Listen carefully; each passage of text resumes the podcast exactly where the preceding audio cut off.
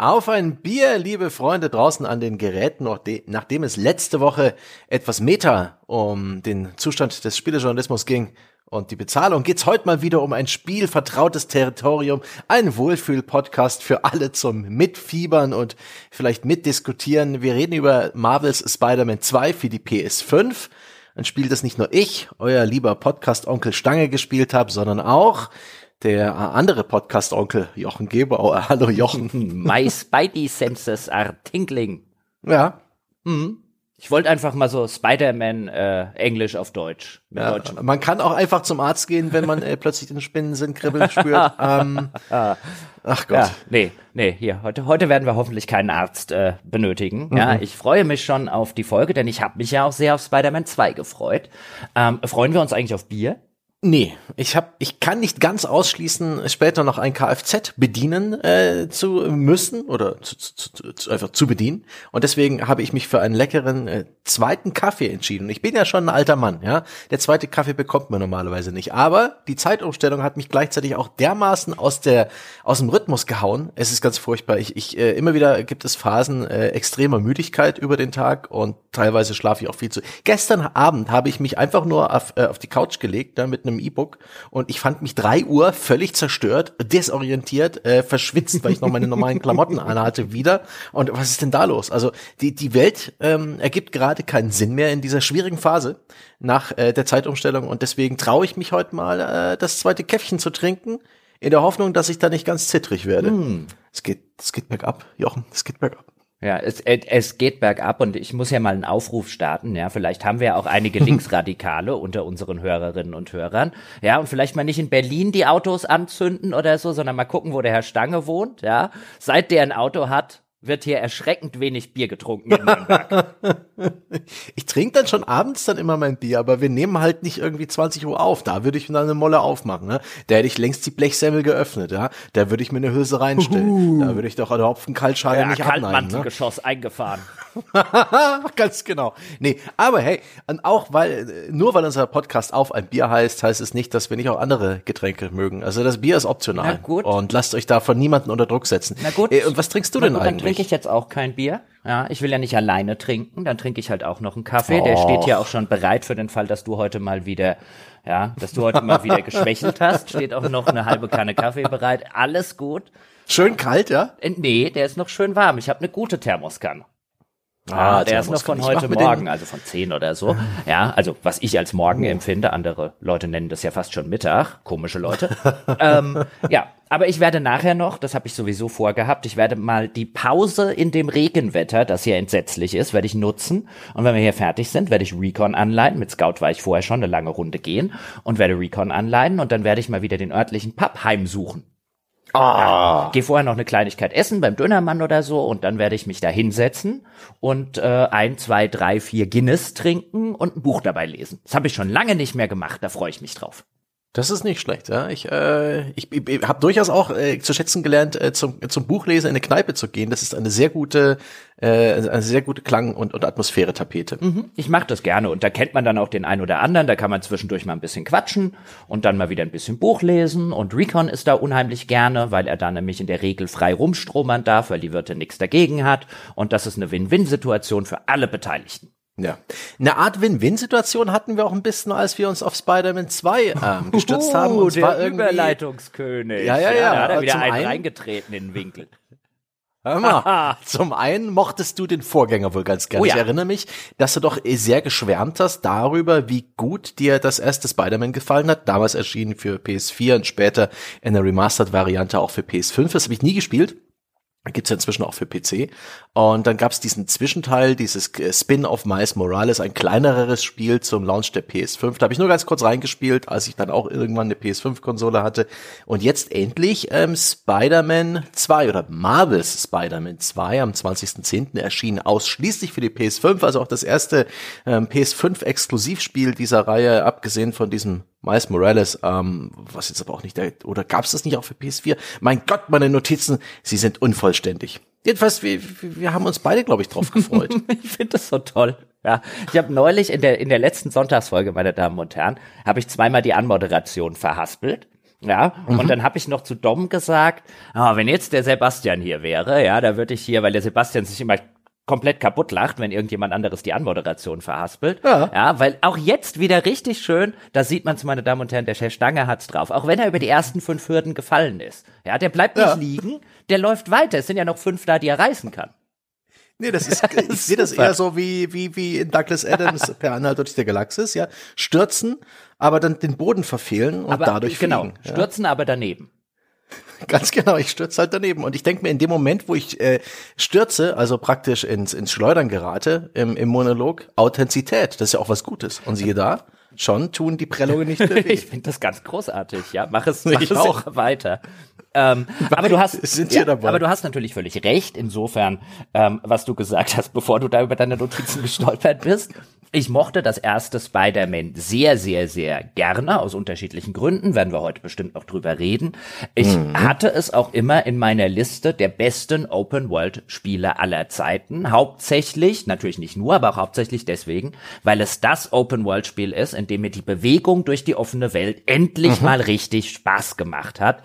Das kann ich von keinem anderen Open-World-Spiel in dieser Form behaupten, weil mir das Reiten oder das Autofahren oder äh, das Rumlatschen an irgendeiner Stelle Stelle wird mir das bei größeren Open-World-Spielen ganz einfach lästig. Und hier war es mal ein Spiel, wo ich von der ersten bis zur letzten Minute einen Heidenspaß damit hatte, durch die Open-World durchzureisen, mich da also als Spider-Man an den Hochhäusern mit meinen Spinnenfäden ähm, entlang zu schwingen. Das war ganz, ganz großartig. Ist auch bis heute noch großartig, muss man dazu sagen. Mhm. Der Rest vom Spiel hat auch gepasst. Ja, also ich fand das eins der besten Open-World-Spiele aller Zeiten. Jetzt habe ich extra mal geguckt. Bei Metacritic hat das erste Spider-Man auch sehr gute Kritiken. Auf der PS4 jetzt ein 87er Schnitt. Das zweite hat jetzt 90er Schnitt bei Metacritic. Ja, ich meine, das mhm. ist alles auf hohem Niveau natürlich. Aber ich gucke schon so ein bisschen drauf und denke mir, in meinem Empfinden ist das ein bisschen wie bei der Herr der Ringe Trilogie, ja, wo der für mich mit weitem Abstand beste Film, nämlich der erste, nix abgekriegt hat, damit sie es nachher auf den dritten draufwerfen.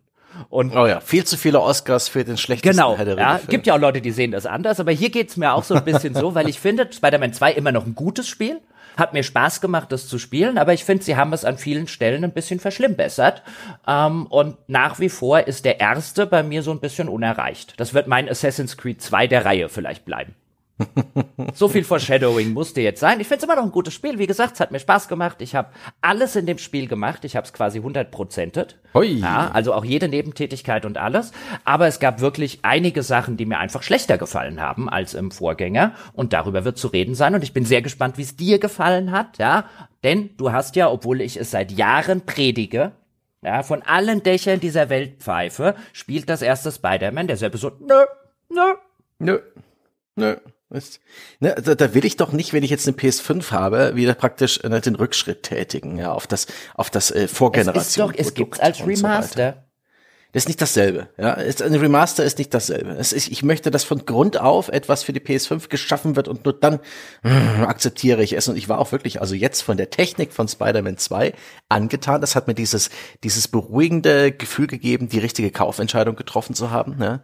Das ist ja ganz wichtig, dass ein Halo-Titel im Jahr erscheint, um den äh, Sony-Jüngern äh, praktisch äh, die, die Bestätigung zu geben. Ja, das war eine gute Idee, die 500 Euro auszupacken. Ja, das kriegst du nirgends sonst. Diese, diesen Zweck, dieses Ziel hat dieses äh, Spiel völlig erfüllt. Das finde ich auch irgendwie äh, rein psychologisch sehr bemerkenswert. Das ist dieser eine große Release im Jahr, der dich da praktisch ruhig stellt. Yes, passt. Wir sind die Besseren. Unser Team wird die Meisterschaft gewinnen. ich nehme an, du wirst es dann auch. Du hast ja schon erzählt, ist im Moment noch PS äh, 5 Exclusive. Man kann mhm. wahrscheinlich davon ausgehen, dass es in ein paar Jahren auf dem PC kommen wird. Sony portiert Möglich, ja, ja in der Zwischenzeit auch die Exklusivsachen mit einigem Zeitversatz eben auf den PC. Aber ich nehme an, du hast es genauso wie ich in, auf der PS5 in dem äh, äh, Grafikbrett-Modus gespielt, ja, würde ich jetzt sagen. Denn man kann es in 60 Frames pro Sekunde spielen, ähm, mit etwas abgespeckten Details oder eben 30 Frames pro Sekunde in dem Hardcore-Grafik-Modus.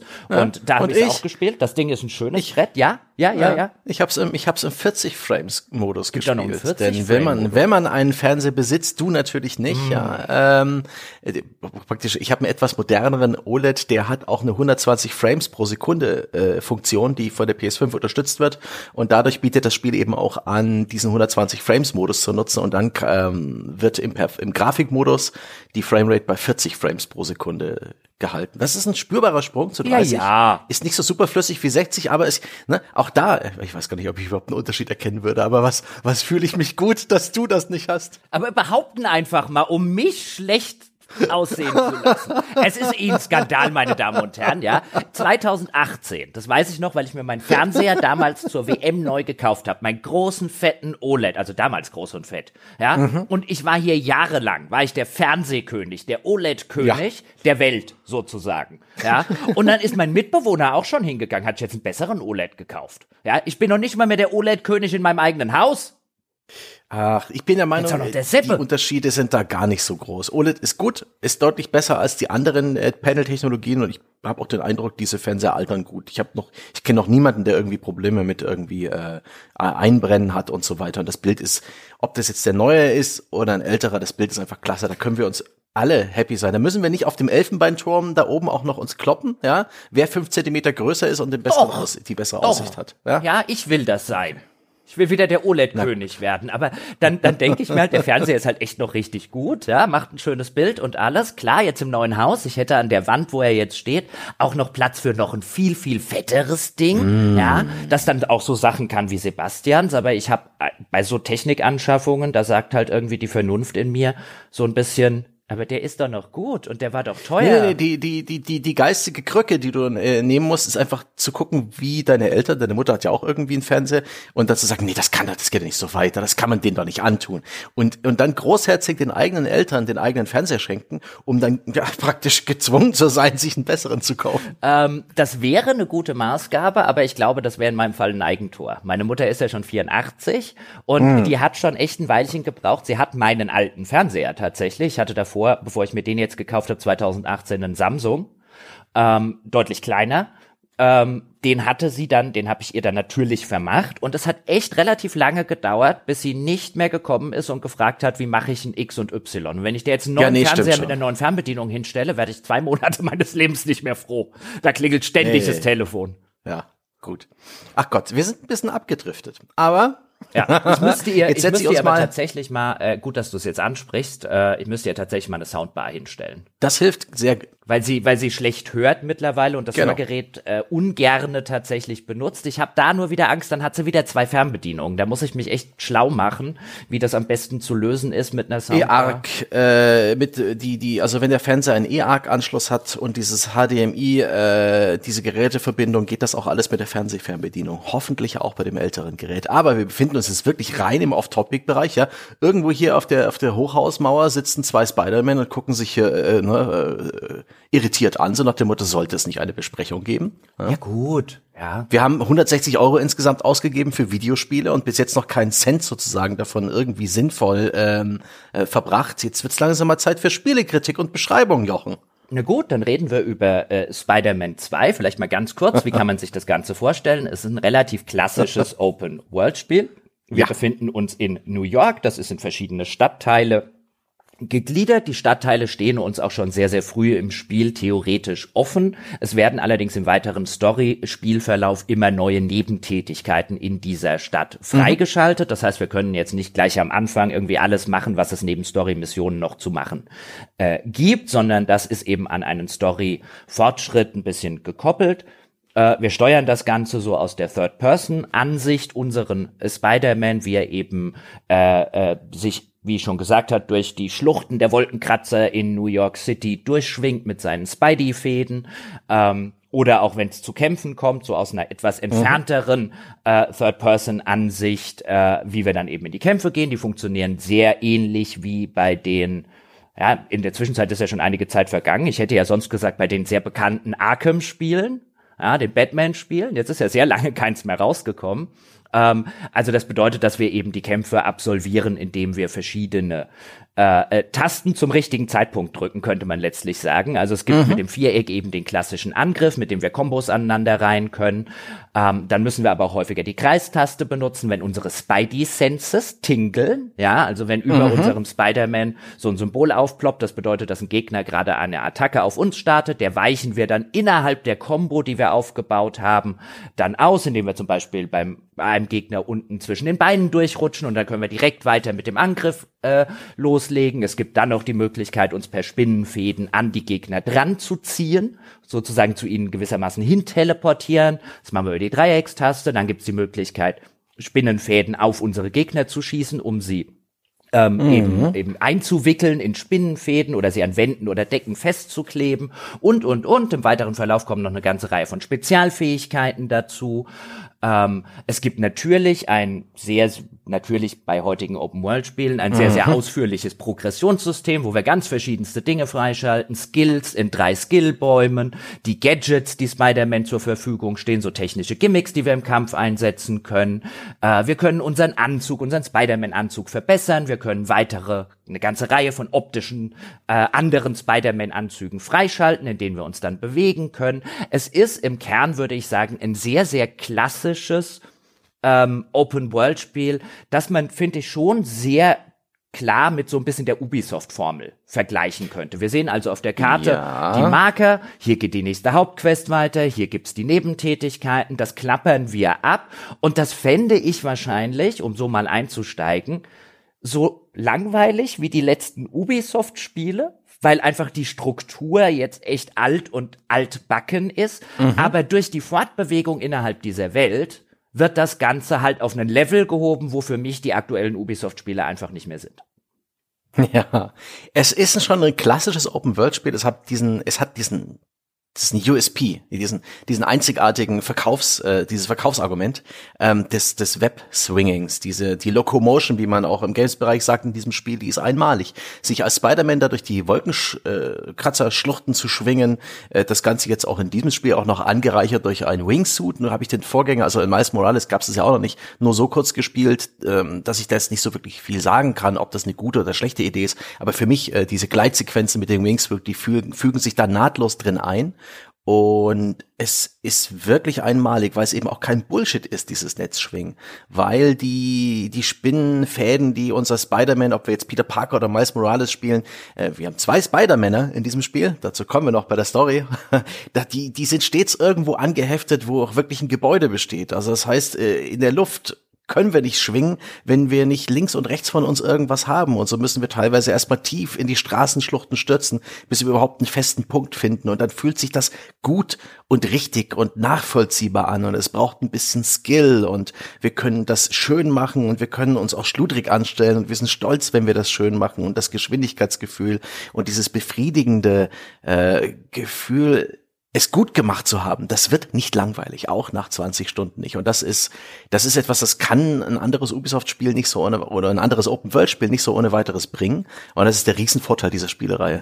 Fantastisch. Ja, definitiv. Also ich habe auch wieder einen Heidenspaß gehabt, mich einfach sozusagen von Marker zu Marker ähm, durch diese Stadt durchzuschwingen. Mhm. Das Geschwindigkeitsgefühl, wie du es schon gesagt hast, ist top.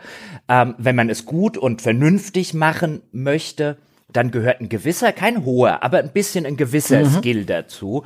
Es ist halt nicht unbedingt so ähnlich wie jetzt, keine Ahnung, bei manchen Assassin's Creeds, da hinten ist der Marker und jetzt halte ich die R2-Taste gedrückt und dann drücke ich einfach geradeaus und dann springt er schon da irgendwie hin.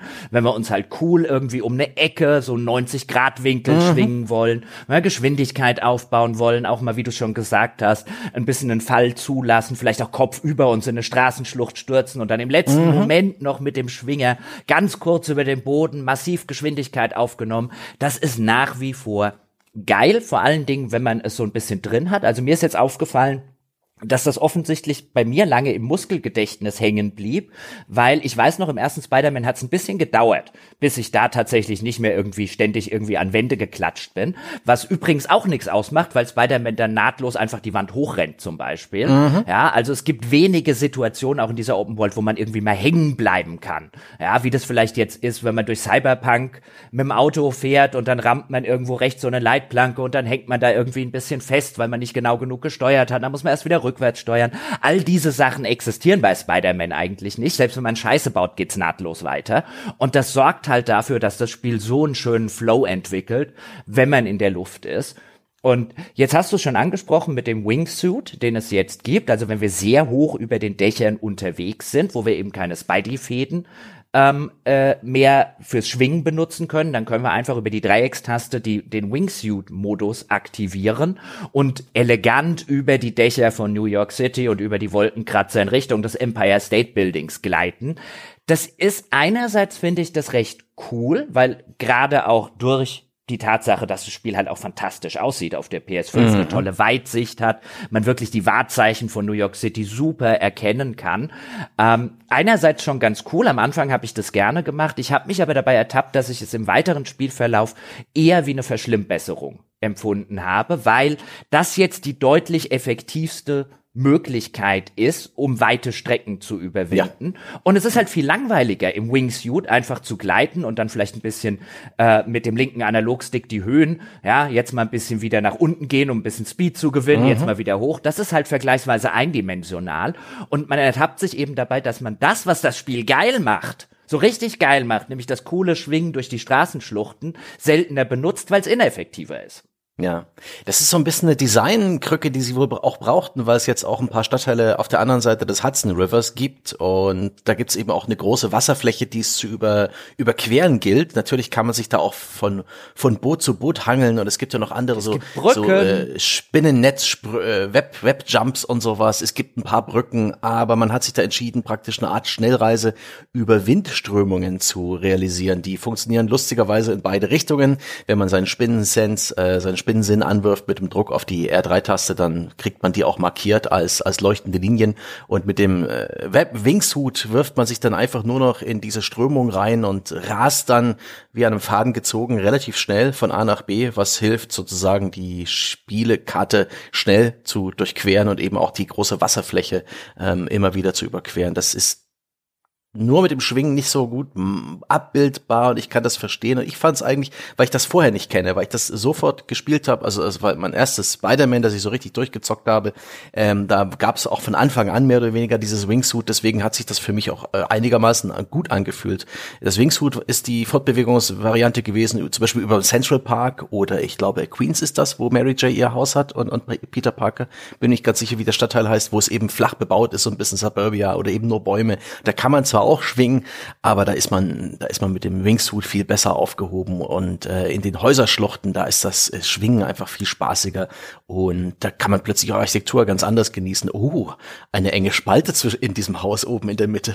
Da, da will ich doch natürlich durchschwingen. Da fliege ich doch nicht vorbei. Das mache ja, ich doch schon ich, mal. Ich, ich trotzdem, und ja. das Spiel äh, hat auch nicht umsonst immer wieder Episoden, wo man zum Beispiel einen ein Gegenstand äh, auf dem in den Armen hat oder auch ähm, jemand, ne, eine, eine verletzte Person, die zum Krankenhaus gebracht wird, äh, werden muss, wo man dann eben das Wingsuit nicht benutzen kann, wo das Spiel sozusagen äh, sagt, hier, ne, nicht vergessen, das ist ein Spider-Man-Spiel, jetzt wird aber mal geschwungen. Das fand ich irgendwie ganz, ganz auffällig. ja, ich find's halt ein bisschen bizarr, dass sie, du hast es vorher die USP dieser Reihe genannt, nämlich dieses nahtlose Schwingen äh, durch eine Open World, die a technisch gut aussieht und dass die das auch auf 30 äh, Frames butterweich im, im, im hohen Grafikmodus macht. Also ich hatte nie Framerate-Einbrüche, zumindest keine merklichen verwirklichen. Das geht butterweich vonstatten, das sieht geil aus, mhm. die Animationen sind top. Ähm, dass sie diesen USP nehmen und ihn dadurch sozusagen verwässern, dass sie ständig Dinge jetzt neu machen und neu hinzugefügt haben, die dafür sorgen, dass ich nicht schwingen muss. Ja, es gibt einerseits Ach. diese Wingsuit, dann hast du schon erwähnt, ja. dann, also es gibt Hausdächer, die werden dir auf der Minimap markiert, die so als Riesenkatapulte äh, mhm. fungieren, wo du dich dann äh, quasi mit deinen Spinnenfäden so festmachst und dann geht Spider-Man so zurück, um Spannung in die Spinnenfäden zu kriegen und dann wirst du katapultiert wie in so einem riesen Katapult auf Top-Geschwindigkeit, Wingsuit eingeschaltet, schon bist du quasi auf der anderen Seite des Hudson Rivers. Ähm, all das muss ich jetzt sagen, ich habe gesehen, es wird vielfach gelobt und ich will auch nicht sagen, ja, je nach Geschmack kann das ja auch etwas sein, wo man sagt, oh, ich finde das total toll. Ja, ich fliege gern Wingsuit, ich mache gern die Katapulte und und und. Für mich hat's allerdings eher ein bisschen dafür gesorgt, dass eben das, was die Reihe und was das Spiel das erste so geil gemacht hat, jetzt eher seltener passiert ist, zumal es ja jetzt auch noch die Entscheidung gibt, dass es zahlreiche Truhen in der Regel auf mhm. Hausdächern gibt, wenn man mhm. durch die Spielwelt sich bewegt. Und da sind halt, wenn man nachher dazu kommt, ein Progressionssystem, da sind halt so Crafting-Materialien drin, mhm. die man aber durchaus braucht, um eben im weiteren Spielverlauf eben Spider-Man und seine Gadgets und so weiter zu verbessern.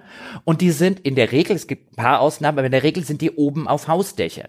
Das heißt, das Spiel will auch schon, während ich mich durch die Welt bewege, eigentlich, dass ich mich über den Dächern der Stadt bewege, um eben diese Drohnen identifizieren zu können, die dann so ein blauen oder gelblichen Schein haben ähm, mhm. und weniger dass ich mich eben durch die Straßenschluchten schwinge. Also viele der Neuerungen des Spiels sorgen bei mir ein bisschen dafür, dass ich eben weniger das mache, was ich eigentlich geil finde. Okay, ich verstehe dich da durchaus, ja. Ähm, es ist eher so darauf angelegt, dass du beides nutzt. Also nur das Schwingen äh, in, in, in eher in Bodennähe zwischen den Häusern und das Fliegen dann aber auch tatsächlich über den Dächern, um große Distanzen zu überbrücken und so. Ich kann damit leben. Äh, ich weil beides erfüllt für mich eine der, der, der, der großen Stärken des Spiels und eine der, der großen ähm, Sachen, von denen sich andere Open-World-Spiele was abschneiden können, nämlich eine ungestörte Fortbewegung. Ich kenne kaum ein anderes Open-World-Spiel, wo man, wenn man nicht gerade eine Mission macht, so ungestört ist. Ich, ich kann in Spider-Man rumschwingen äh, und gleiten und meine und die Spielwelt erkunden und es gibt keinen Zufallskampf es gibt nicht irgendwie eine Gegnergruppe, die mich angreift regelmäßig oder irgendein Bereich, in den ich reingerate. Oh, jetzt kommen die Wachen, hier darfst du nicht hin, jetzt wirst du gleich. Es gibt keine, ne, ich überfahre nicht eine rote Ampel und plötzlich habe ich schon einen nervigen Polizeifahndungsstern mhm. und alles wird scheiße. Das ist fantastisch. Selbst ein Assassin's Creed Mirage, das ist auch ein, ein kompaktes Open-World-Spiel, was ich zuletzt gespielt habe, wo auch relativ viel Freiheit ist. Da ist die Freiheit viel begrenzter, viel öfter äh, klappt das mit dem Freerunning nicht und ich muss dann doch einen Umweg gehen oder da sind irgendwelche Wachen oder hier ist ein Palast oder hier ist irgendwie ein Missionsgebiet mit Wachen ringsrum rum, das bremst mich aus. Da gibt es zwar nicht direkt Zufallskämpfe, aber auch so nervige Blockaden. Und das ist ein Spiel, wo ich mit dem Spiel interagieren kann, so in Sachen, hier ist ein, da wird dir manchmal angezeigt, hier ist ein Verbrechen, ne, das kannst du auch was helfen, hier ist eine Nebenmission, da ist ein Sammelobjekt, aber ich kann das alles ignorieren und das Spiel nervt mich nicht und das ist fantastisch. Diese Freiheit und diese Ruhe, die man genießt bei der Bewegung durch das Spiel, weil diese Bewegung ja auch ein, einer der Kernfeatures ist.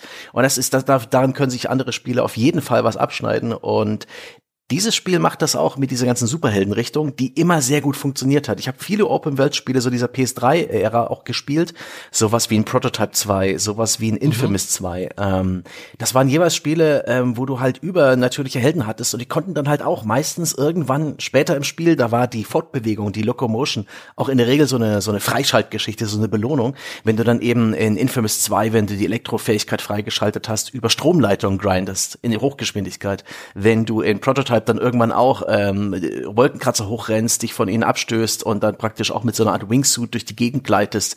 Es fühlt sich cool an. Ich glaube auch dieses Crackdown war deswegen so beliebt, weil man irgendwann sein sein Cyborg so weit hoch, oder weiß nicht, ob das ein Poweranzug war. Jedenfalls konnte man seine Spielfigur da irgendwie im, im Laufe des Spiels so weit hoch äh, leveln, dass sie auf ein Hochhaus hochspringen konnte und sowas. Und das fühlt sich geil an. Und das wird immer ähm, den Assassin's Creed Hauptcharakter schlagen oder den GTA Hauptcharakter, der so an die an den Boden geklebt ist, der so so, weltlich und so weichlich ist und so ständig aufgehalten und gebremst wird. Diese Übermacht, äh, dieses, dieses, ja, diese, diese Superheldeneigenschaft, die, äh, die brauche ich die oder die funktioniert in solchen mhm. äh, Einsatzfällen besonders gut und das ist in, in dem Spiel wirklich hervorragend gelungen. Da habe ich eigentlich nichts zu meckern. Ich sehe, dass dieses Wingsuit für dich so ein Stück einen Rückschritt darstellt, aber ich kenne sozusagen das vorher nicht und deswegen empfinde ich den Ist-Zustand als ziemlich spitze. Ich finde, ich will auch nicht sagen, ich kann auch damit leben. Wie gesagt, ich habe das mhm. durchgespielt, ich habe alles gemacht, es hat mir Spaß gemacht.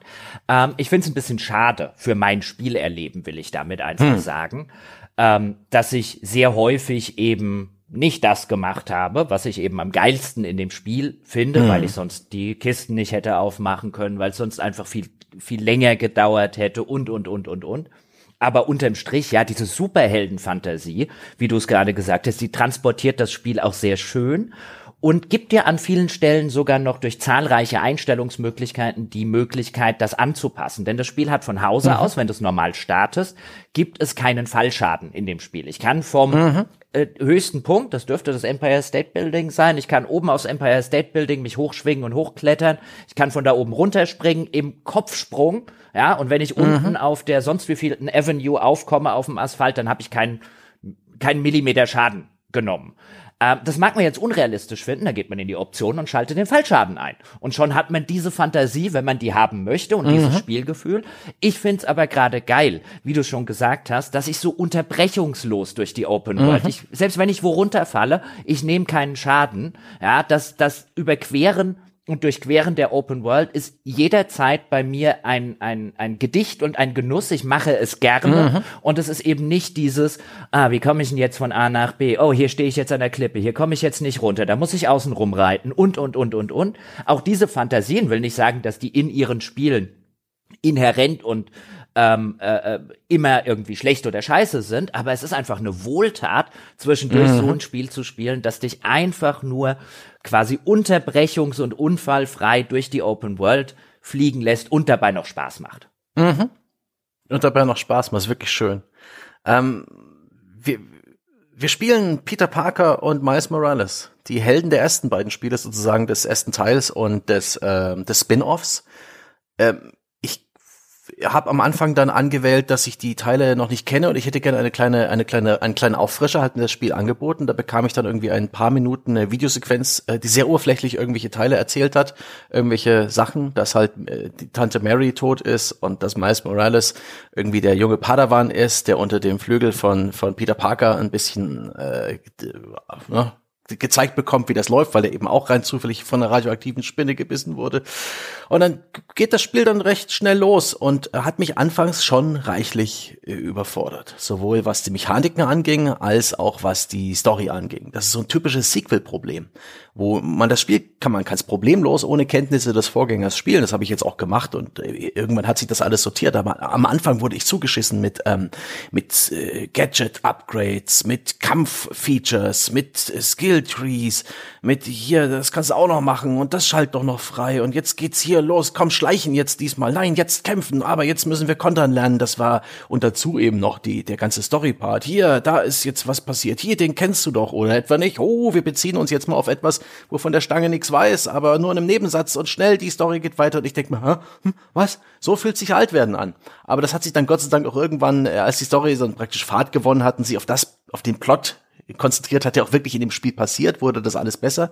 Aber der Einstieg war für mich äh, ganz schön rumpelig. Da muss ich sagen, das, das war nicht optimal. Aber es, dafür gab es halt auch einen fantastischen so ein Set-Piece-Einstieg. Die ersten Missionen im Spiel, das kennt man wahrscheinlich auch aus Trailern und aus der Berichterstattung vom Spiel, ist der Kampf gegen Sandman, so einen riesengroßen Sandberg. Holy shit. Also da wird, da wird geklotzt gleich mal am Anfang des Spiels. Und das hat mich dann wieder sehr, sehr, sehr versöhnt. Denn die alte Grafikhure Stange, die hat sehr gemocht, was da abgefeuert wurde. Ja, aber das kann ich nur bestätigen. Ich meine, ich kenne jetzt den ersten Teil. Ich kenne Miles Morales. Und mhm. selbst ich saß am Anfang so ein bisschen da und so, warte mal, wer war doch jetzt gleich und auf was wird sich da rückbezogen? Also es ist auch im Plot ähm, im gehörigen mhm. Maße ein Sequel. Wie du schon gesagt hast, man kann das spielen, ohne dass man die vorherigen beiden Teile gespielt hat und kennt. Irgendwann sortiert sich das Ganze wieder, aber es profitiert schon und die, die Autoren sagen auch offensichtlich, wir, wir setzen mal voraus dass da Kenntnis mhm. existiert über die ersten beiden Teile, ja, wieso die Beziehungen der Figuren untereinander so sind, ja, was im ersten Teil passiert ist. Teilweise hat das Spiel auch gar kein Problem damit, sozusagen den ersten Teil oder massive Stellen des ersten Teils einfach zu spoilern. Das muss man an der Stelle mhm. auch dazu sagen. Ähm, warum Peter Parker jetzt dort wohnt, wo er wohnt und warum er in der psychischen Situation ist, in der er ist. Und dann kommt relativ schnell sein alter Schulkumpel Harry zurück ähm, äh, dessen Vater, der heißt mit Nachnamen Osborne, dessen Vater schon im ersten Teil so ein bisschen die Rolle des Antagonisten so, so im Hintergrund übernommen hat, jetzt auch wieder ein bisschen, wer sich in Spider-Man dem Universum auskennt, der weiß sowieso, dass der Herr Osborne das Faustdick hinter den bösen Ohren hat.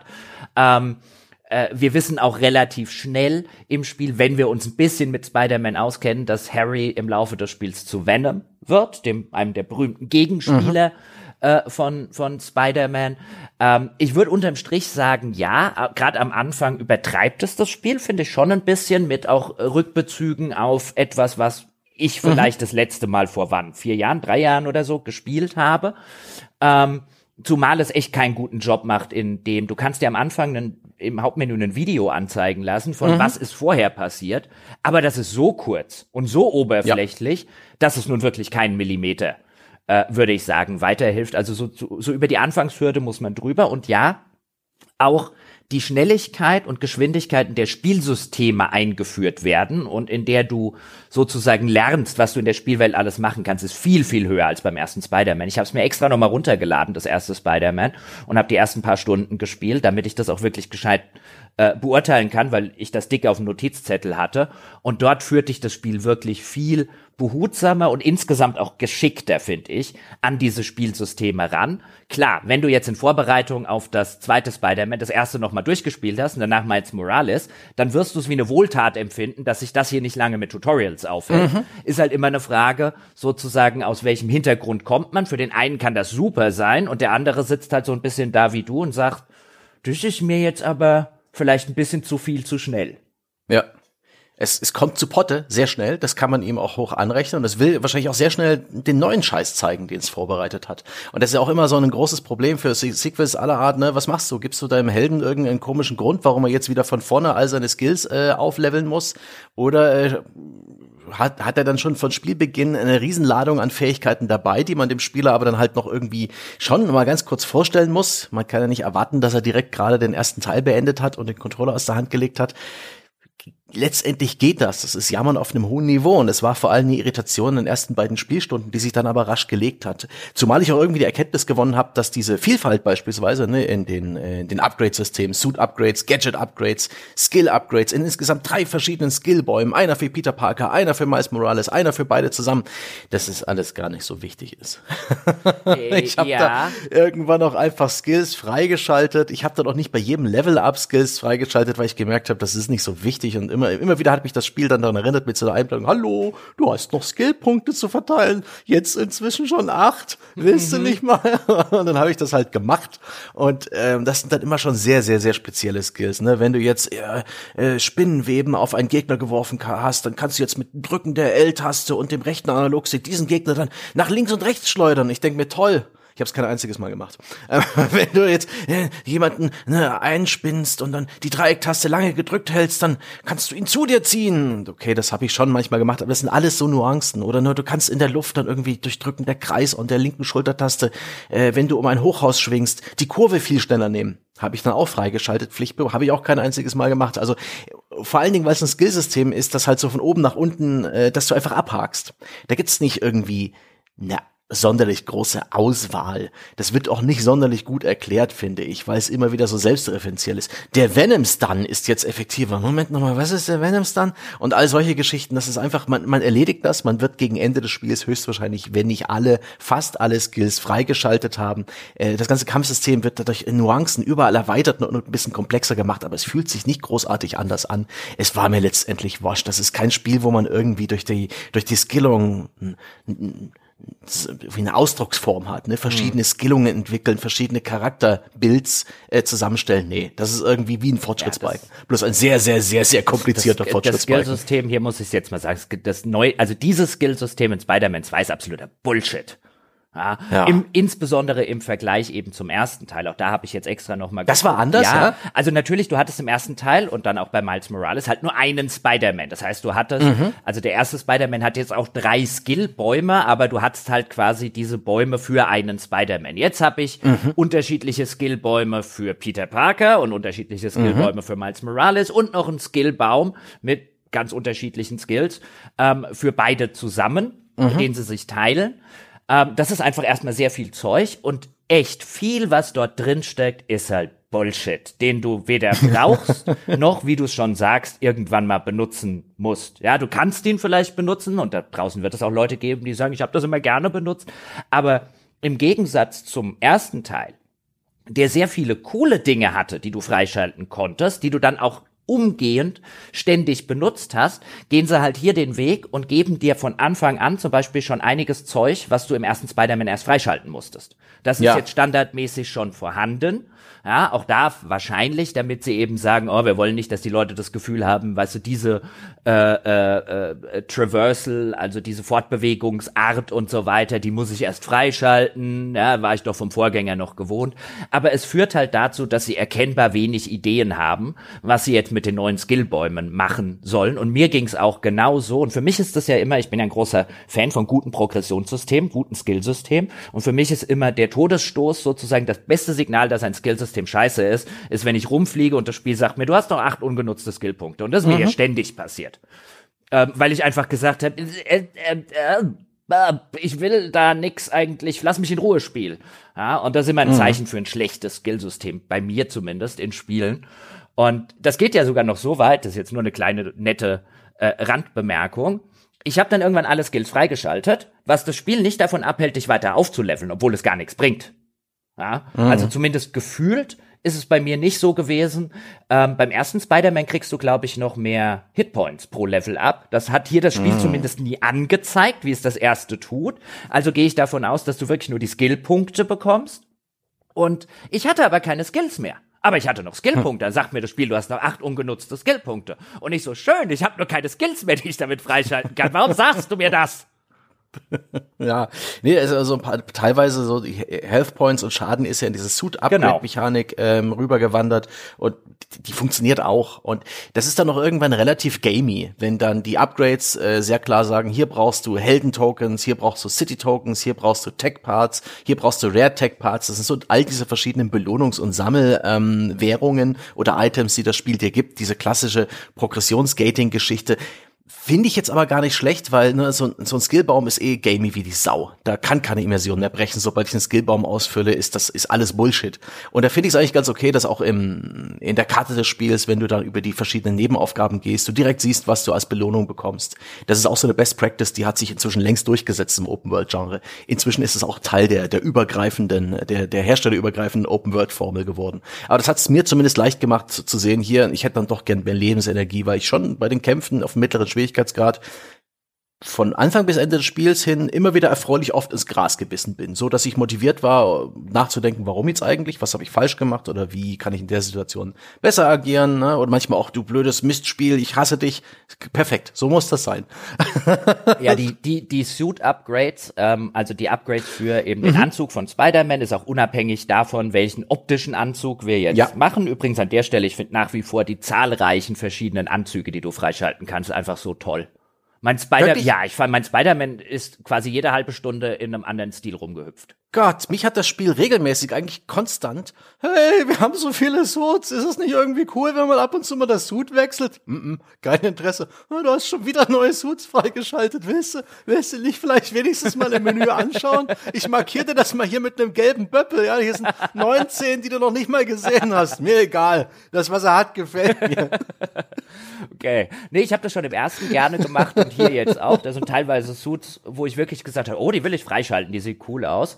Ähm, aber das ist halt wirklich rein optional, das bringt auch keinerlei Gameplay-Vorteile ja. hier in Spider-Man 2, sondern hier ist halt alles in diese äh, sozusagen die Upgrades des Hauptsuits, egal mhm. wie der jetzt aussieht, gewandert. Und da ist halt wirklich, ich sage jetzt mal für ähm, für Unterschiede, merkbare Unterschiede im, im Power-Level unseres Spider-Mans, da ist jetzt das, wo, wo sozusagen ja. wirklich äh, äh, das Fleisch des Ganzen liegt, also mehr Schaden machen, mehr Hitpoints haben, ähm, mhm. Dann gibt es weiterhin diesen Fokus, also äh, wenn wir Kombos aneinander rein, steigert sich so, eine, so ein Fokus äh, äh, Leiste oder äh, jetzt ist es keine zusammenhängende Leiste mehr, sondern jetzt gibt's bis zu drei so Fokusbalken und mhm. wenn da einer dieser Balken voll ist, dann können wir entweder unseren Spider-Man heilen oder wir können halt irgendeinen Finisher auslösen und wir wollen halt oder es ist halt schon klug, so schnell wie möglich so viele Fokusbalken wie möglich freizuschalten, mhm. ja, um zum Beispiel dreimal Heilung zu bunkern für einen äh, Bosskampf zum Beispiel und und und. Auch übrigens eine Änderung, die ich nicht besser finde als im ersten Spider-Man nämlich dass du jetzt fürs Heilen einen vollen Fokusbalken brauchst. Und bei ersten Spider-Man konntest du dich immer sozusagen, du konntest auch einen Drittel Fokusbalken voll haben und wenn du Heilen aktiviert hast, dann hast du halt nur für ein Drittel geheilt. Hm. Das fand ich wesentlich besser, jetzt auch beim zweiten Mal spielen, auch so eine kleine Verschlimmbesserung. Ähm, wahrscheinlich, um das Spiel auch ein bisschen anspruchsvoller zu machen, mhm. kann ich mir vorstellen, weil es wendet sich jetzt ja offensichtlich in vielerlei Hinsicht an Leute, die den ersten Teil schon gespielt haben. Finde ich jetzt nicht unbedingt besser, ist jetzt einfach anders gelöst, kann man auch besser finden natürlich. Ähm, aber ja, das ganze Upgrade-Zeug, ja, hier kennst du deine Gadgets. Also allein die Tatsache, wenn ich in dieses Menü reingehe und es überall diesen gelben Bömpel dran hat, mhm. ja, das geht mir schon schwer auf den Sack. Schwer, weil es ist dauernd ein gelber Bömbel da. Da hast noch Skillpunkte, da kannst du ein Gadget verbessern. Hier hast du 27 Suits noch nicht freigeschaltet. Oh. Und es macht wieder eine der Sachen, wo ich gehofft habe, dass es das Ganze verbessert. Der erste Teil hatte auch schon so eine ganze Reihe von verschiedenen Tokens, wie es das Spiel jetzt auch nennt. Ja, diese, wie du schon gesagt hast, es gibt die seltenen Tech-Teile, es gibt die normalen mhm. Tech-Teile, es gibt die City-Token-Teile, es gibt die Hero-Teile. Das gab es auch unterschiedlich benannt und, und mit unterschiedlichen Symbolen im ersten Spider-Man. Und ich denke mir so die ganze Zeit, es ist nicht so kompliziert, dass ich hier fünf verschiedene Ressourcen brauche. Zwei hätten es mhm. auch getan, aber man merkt dem Spiel halt an, da war nicht der Fokus drauf, weil mit, mit so einer Reihe von verschiedenen Dingen kannst du natürlich als Spieleentwickler etwas viel besser gaten. Ja. Ähm, äh, und dann einfach sagen, ja, okay, für die wirklich wichtigen Upgrades brauchst du die Hero Tokens und da bekommst du bis zu Story Fortschritt XY automatisch nur maximal X, weil dann sind alle Aktivitäten, in denen du die machen kannst, maximal, wenn du wirklich alles gemacht hast bis hierhin durch. Ja, und so gaten wir halt einfach, äh, welche Fähigkeiten du schon freischalten kannst und so halten wir das Balancing. Das ist halt ein bisschen die faule Variante, das Balancen. Ähm, und das führt halt dann dazu, dass du da die ganzen unterschiedlichen Tokens hast und irgendwann hatte ich 2700 Tech-Tokens und so, what the fuck? Richtig, deswegen, als du es vorhin gesagt hast, ne, viele liebe Leute, die das Spiel vielleicht noch nicht gespielt haben, wenn ihr da so eine blaue Kiste, ja, irgendwo auf dem Hochhausdach seht, die verlockend meint, oh, du hast mich gefunden, öffne mich, öffne mich, in mir sind Tech-Teile, die brauchst du zum Upgraden. Also, wenn sie nicht direkt auf eurem Weg liegt, könnt ihr die auch ignorieren. Ja. Ihr, ihr, werdet, ihr werdet zugeschissen mit zumindest den Inhalt der blauen Kisten. Die restlichen Sachen im Spiel, äh, alles cool. Äh, auch ich, ich werde später noch zu den ganzen Nebensachen äh, eingehen. Die sind gar nicht schlecht. Das hat mir Spaß gemacht. Da gibt's auch einige sehr clevere Designentscheidungen. Aber ja, das ist tatsächlich ein bisschen ja, aber ich bin damit klargekommen. Es hat mir zumindest keine irgendwie großen Fragezeichen in den Kopf geplömpelt, was das hier alles soll. Es war zu klar lesbar. Ich brauche diese Ressource. Dann kann man auch direkt im Upgrade-Menü, wo einem die Ressource fehlt, Dreieck drücken und das Spiel listet dir in einer kleinen Tabelle auf. Mit diesen Aktivitäten kannst du diese Ressource freischalten und das ist okay. Das ist cool. Das ist zwar, ne, wie, wie gesagt, das ist, ist nicht sehr immersiv. Das ist jetzt keine, das ist jetzt nicht, das passt jetzt nicht in die Spielwelt rein, aber das ist äh, für mich als Spieler, der jetzt auch vorm Fernseher sitzt, eine gute Information und so lässt sich das auch. Die Karte funktioniert gut.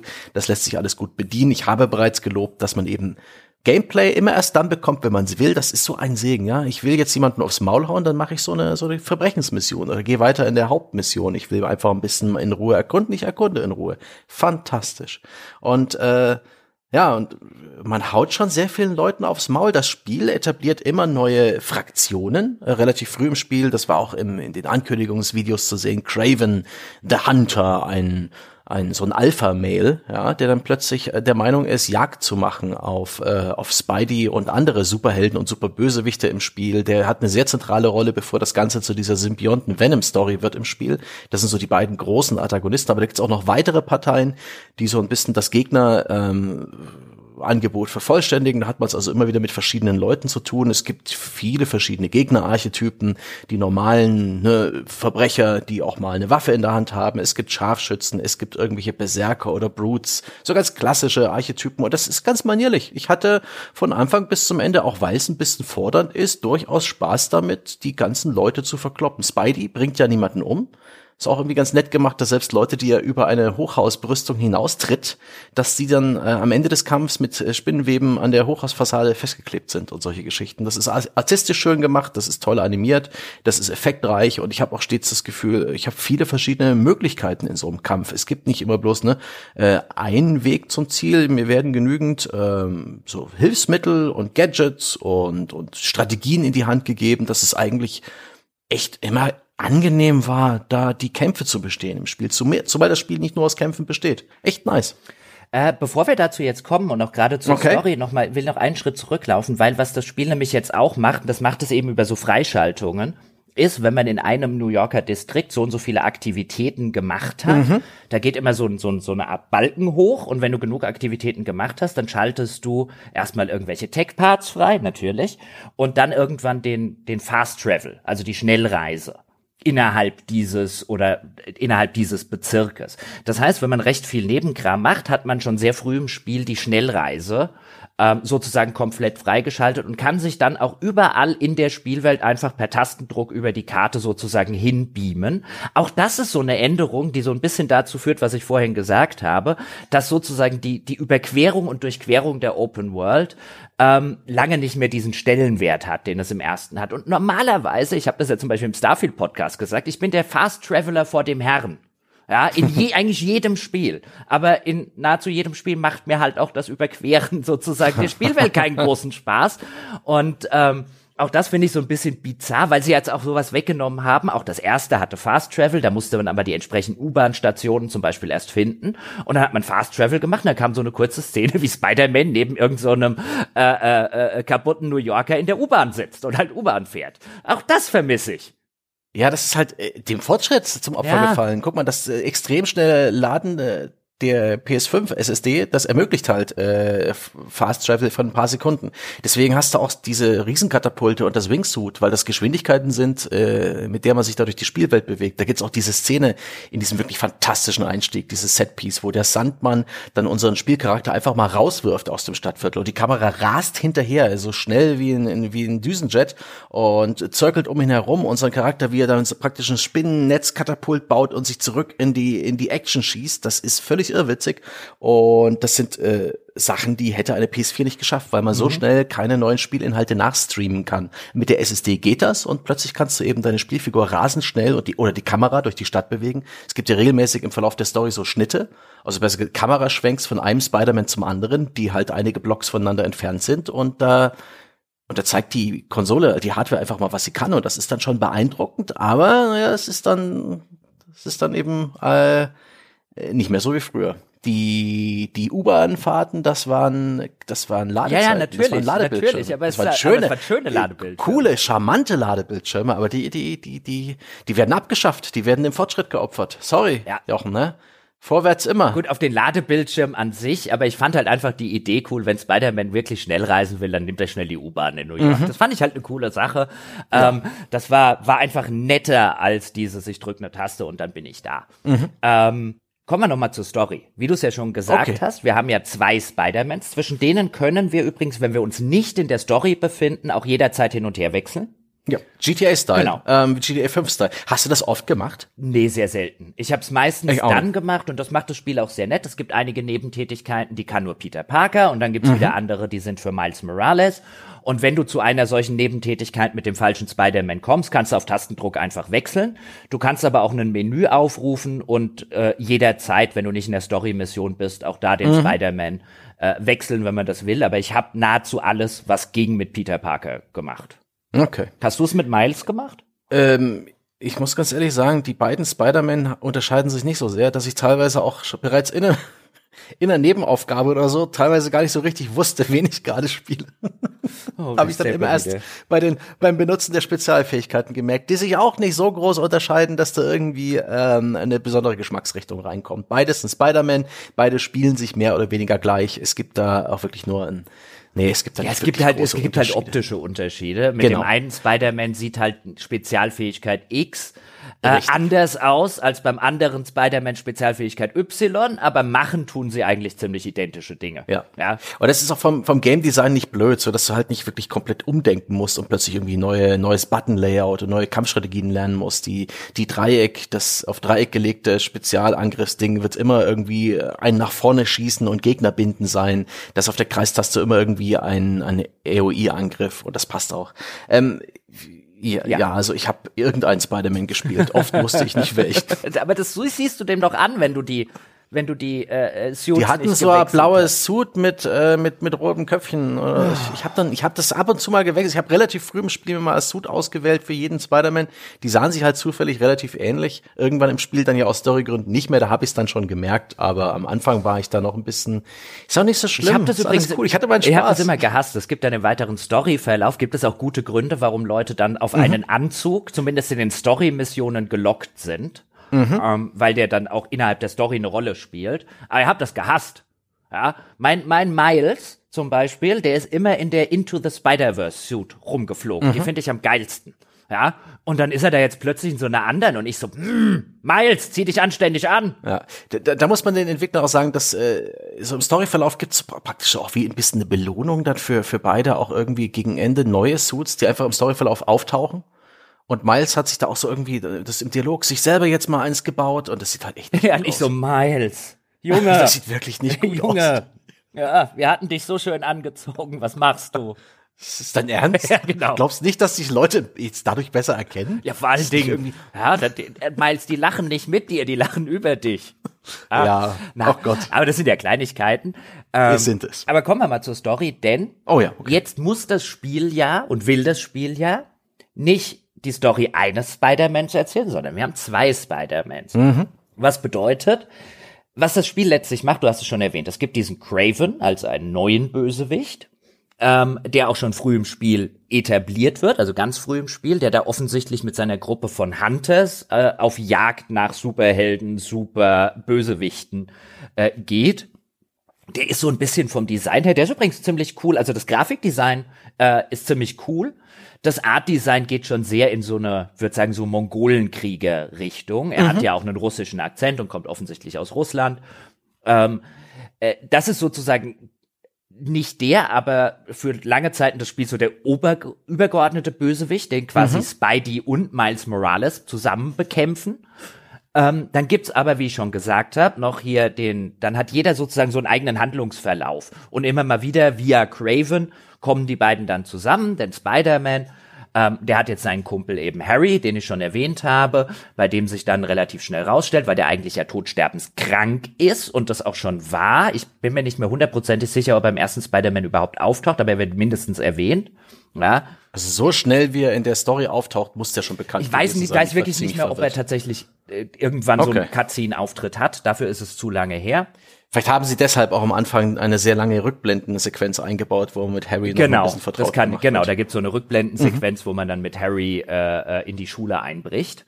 Ähm, und die sozusagen die Spider-Man-Geschichte ist eigentlich von der Struktur her quasi dasselbe, was sie im ersten Teil gemacht haben. Weil im ersten Teil ist man eben als Spider-Man, äh, als Peter Parker ist man eben wissenschaftlicher Mitarbeiter von Dr. Octavius. Und auch da, wenn man sich ein bisschen in der Spider-Man-Lore auskennt, weiß man, aus dem wird im Laufe des Spiels dann irgendwann Dr. Octopus. Ja, mhm. also aus dem eigentlich coolen, väterlichen Freund Wissenschaftler wird aus Gründen ein, äh, ein Superbösewicht. Und genau dasselbe machen sie hier mit Kumpel Harry. Ja, aus dem guten Kumpel, ja, wo man die sich früher geschworen haben, zusammen die Welt zu heilen und die ganze Welt zu retten, ja, wird hier im weiteren Storyverlauf und auch das ist uns natürlich, wenn wir uns ein bisschen in der Lore auskennen, ist uns klar, okay, aus dem wird irgendwann Venom. Und mhm. da würde ich sagen, wärmen sie halt einfach die Storystruktur bei Peter Parker des ersten Teils nochmal auf. Bei Miles Morales ist es so, dass der große Bösewicht aus äh, eben Spider-Man Miles Morales jetzt einfach nochmal kommt weil der wird relativ am Anfang von dem Craven befreit aus dem Gefängnis und äh, jetzt ist also Miles Morales wieder hinter dem gleichen Bösewicht her. Und dazu gibt ja. es halt noch die Craven-Handlung. Dann kommt natürlich noch die Beziehung, ganz kurz noch selber, die Beziehung mhm. zwischen Peter Parker und Mary Jane Watson, also seiner Freundin. Ähm, die spielt noch eine Rolle, die Beziehung von Miles Morales und seiner Mutter, die Politikerin, es spielt noch eine Rolle und so ganz unterm Strich würde ich sagen, es tut dem Spiel nicht gut, dass es sich um zwei Spider-Mans kümmern muss bei der Geschichte. Ähm, ich will nicht sagen, dass sie gar nicht funktioniert oder dass sie scheiße ist, aber da sind so viele Motive drin, so viele unterschiedliche Dinge, die das Spiel verhandeln muss, alleine weil es um zwei Spider-Mans geht und weil es halt ein Nachfolger der vorherigen Geschichten ist und weil es berücksichtigen muss, was in den vorherigen Geschichten Charakter X wiederum gemacht hat oder in den vorherigen Spielen. Und am Schluss ist das halt ein Kuddelmuddel, würde ich sagen, aus zu vielen verschiedenen Versatzstücken und es wäre das bessere Spiel gewesen, wenn man sich auf eine dieser Geschichten konzentriert hätte. Und am Ende stellt sich auch raus, diese ganzen Craven-Story ist eigentlich bäh. Ja, also, ja. Äh, weißt du, ist halt wirklich, ohne jetzt das viel zu spoilern, ja, aber Craven, ja, ist so die ganze Zeit derjenige, der Böses tut und ne, ne, ne, ne, ne und irgendwann hauen wir Craven um und es ist so, äh. Ja, ach Gott, ja. Ähm, die, ich, ich stimme dir schon zu, das ist durchaus Kuddelmuddel. Das ist teilweise verwirrend, das ist ein bisschen inkonsequent, das äh, lässt sich nicht genug Zeit für all die verschiedenen Dinge, die es eigentlich auch machen will. Was meinst du, wie lange das Spiel so dauert? 20, 25 Stunden, wenn man es gründlich spielt? Ich habe jetzt knapp Und, über 30 für alles, alles gebraucht. Okay, als 100 Prozenter dann, ja. Ähm, ich habe so zu 80 Prozent hat der Ticker dann angezeigt durchgespielt. Also ich habe schon sehr viel von dem Nebenkram gemacht, aber mich dann irgendwann auf die Story gestürzt. Und das stimmt schon. Das ist äh, und ich habe generell ein großes Problem mit diesem Marvel Storytelling. Das ist äh, ich, das nehme ich dem nicht ab. Ich bin, ich weiß es nicht. Ich wirklich ständig kommen Superhelden um die Ecke. Die haben natürlich alle noch eine tragische Vergangenheit. Dann werden wir die im Spielverlauf auch noch rehabilitieren. So viele Dialoge, die über die Motivation von Charakteren Auskunft geben. Ja, deshalb, deshalb kämpfe ich diesen Kampf, äh, werden mitten während irgendwelcher Kämpfe geführt, während ich voll darauf konzentriert bin, nicht zu verrecken. Und äh, hat die da gerade irgendwas gesagt über ihre Motivation? Hm, scheint nicht so wichtig gewesen zu sein. Also wirklich, die Story ist in vielen Teilen auch mega dumm. Das ist einfach albern, als würden wir irgendwie hier eine, eine Mischung aus weiß ich nicht, äh, äh, südamerikanische Telenovela mit Twists und Turns äh, trifft auf irgendwie Kindergarten-Smalltalk von kleinen Kindern, die ihre Plastikfigur in der Hand halten.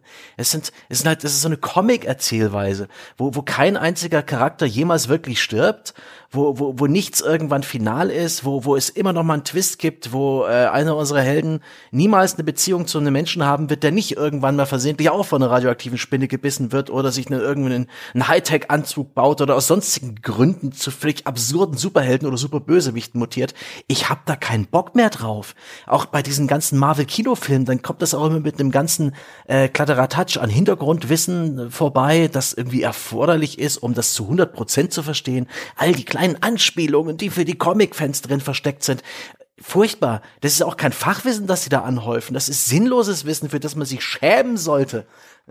Das ist wie Pokémon auswendig kennen. Das ist kein Skill. Das ist verschwendete Lebenszeit. Ist wirklich, nee, es ist ein bisschen übertrieben gewesen. Ich freue mich für alle, die äh, mit, mit Comics und mit Spider-Man im Marvel-Universum eine wirkliche Erfüllung finden und ein befriedigendes Hobby. Aber ich finde das da nicht und mich nervt das einfach nur. Ich hätte mir eine erwachsenere Story gewünscht, die ein bisschen, äh, ein bisschen mehr fokussiert ist und nicht so oft darauf äh, aus ist, mich entweder mit irgendeiner Anspielung zu erheitern, ähm, die nicht ständig wieder mit so einem albernen Twist um die Ecke kommt. Es gibt relativ spät im Spiel. Ich will das jetzt hier gar nicht, ich will das nur andeuten für die, die Bescheid wissen und für Jochen.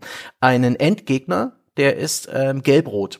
Weißt du, bin ich da meine? Ah. Ja. Und ich habe einfach nur gelacht. Ich habe gedacht, was für eine. Daher, das, Ach, war, das, das war bodenloser Bullshit, ja. Richtig, das ist Bullshit. Ich habe das ist äh, was oh Gott, diese diese und ich glaube, das kann ich gar nicht nur ja, Naughty Dog in die Schuhe schieben, das ist Marvel vielleicht auch, ja. aber das ich habe keinen Bock mehr auf sowas. Ich deswegen mochte ich all die Spiele, wo ich einen alten Sack spiele, wie äh, in Red Dead Redemption 2, da fühle ich mich so viel besser aufgehoben als bei diesem Kindergarten.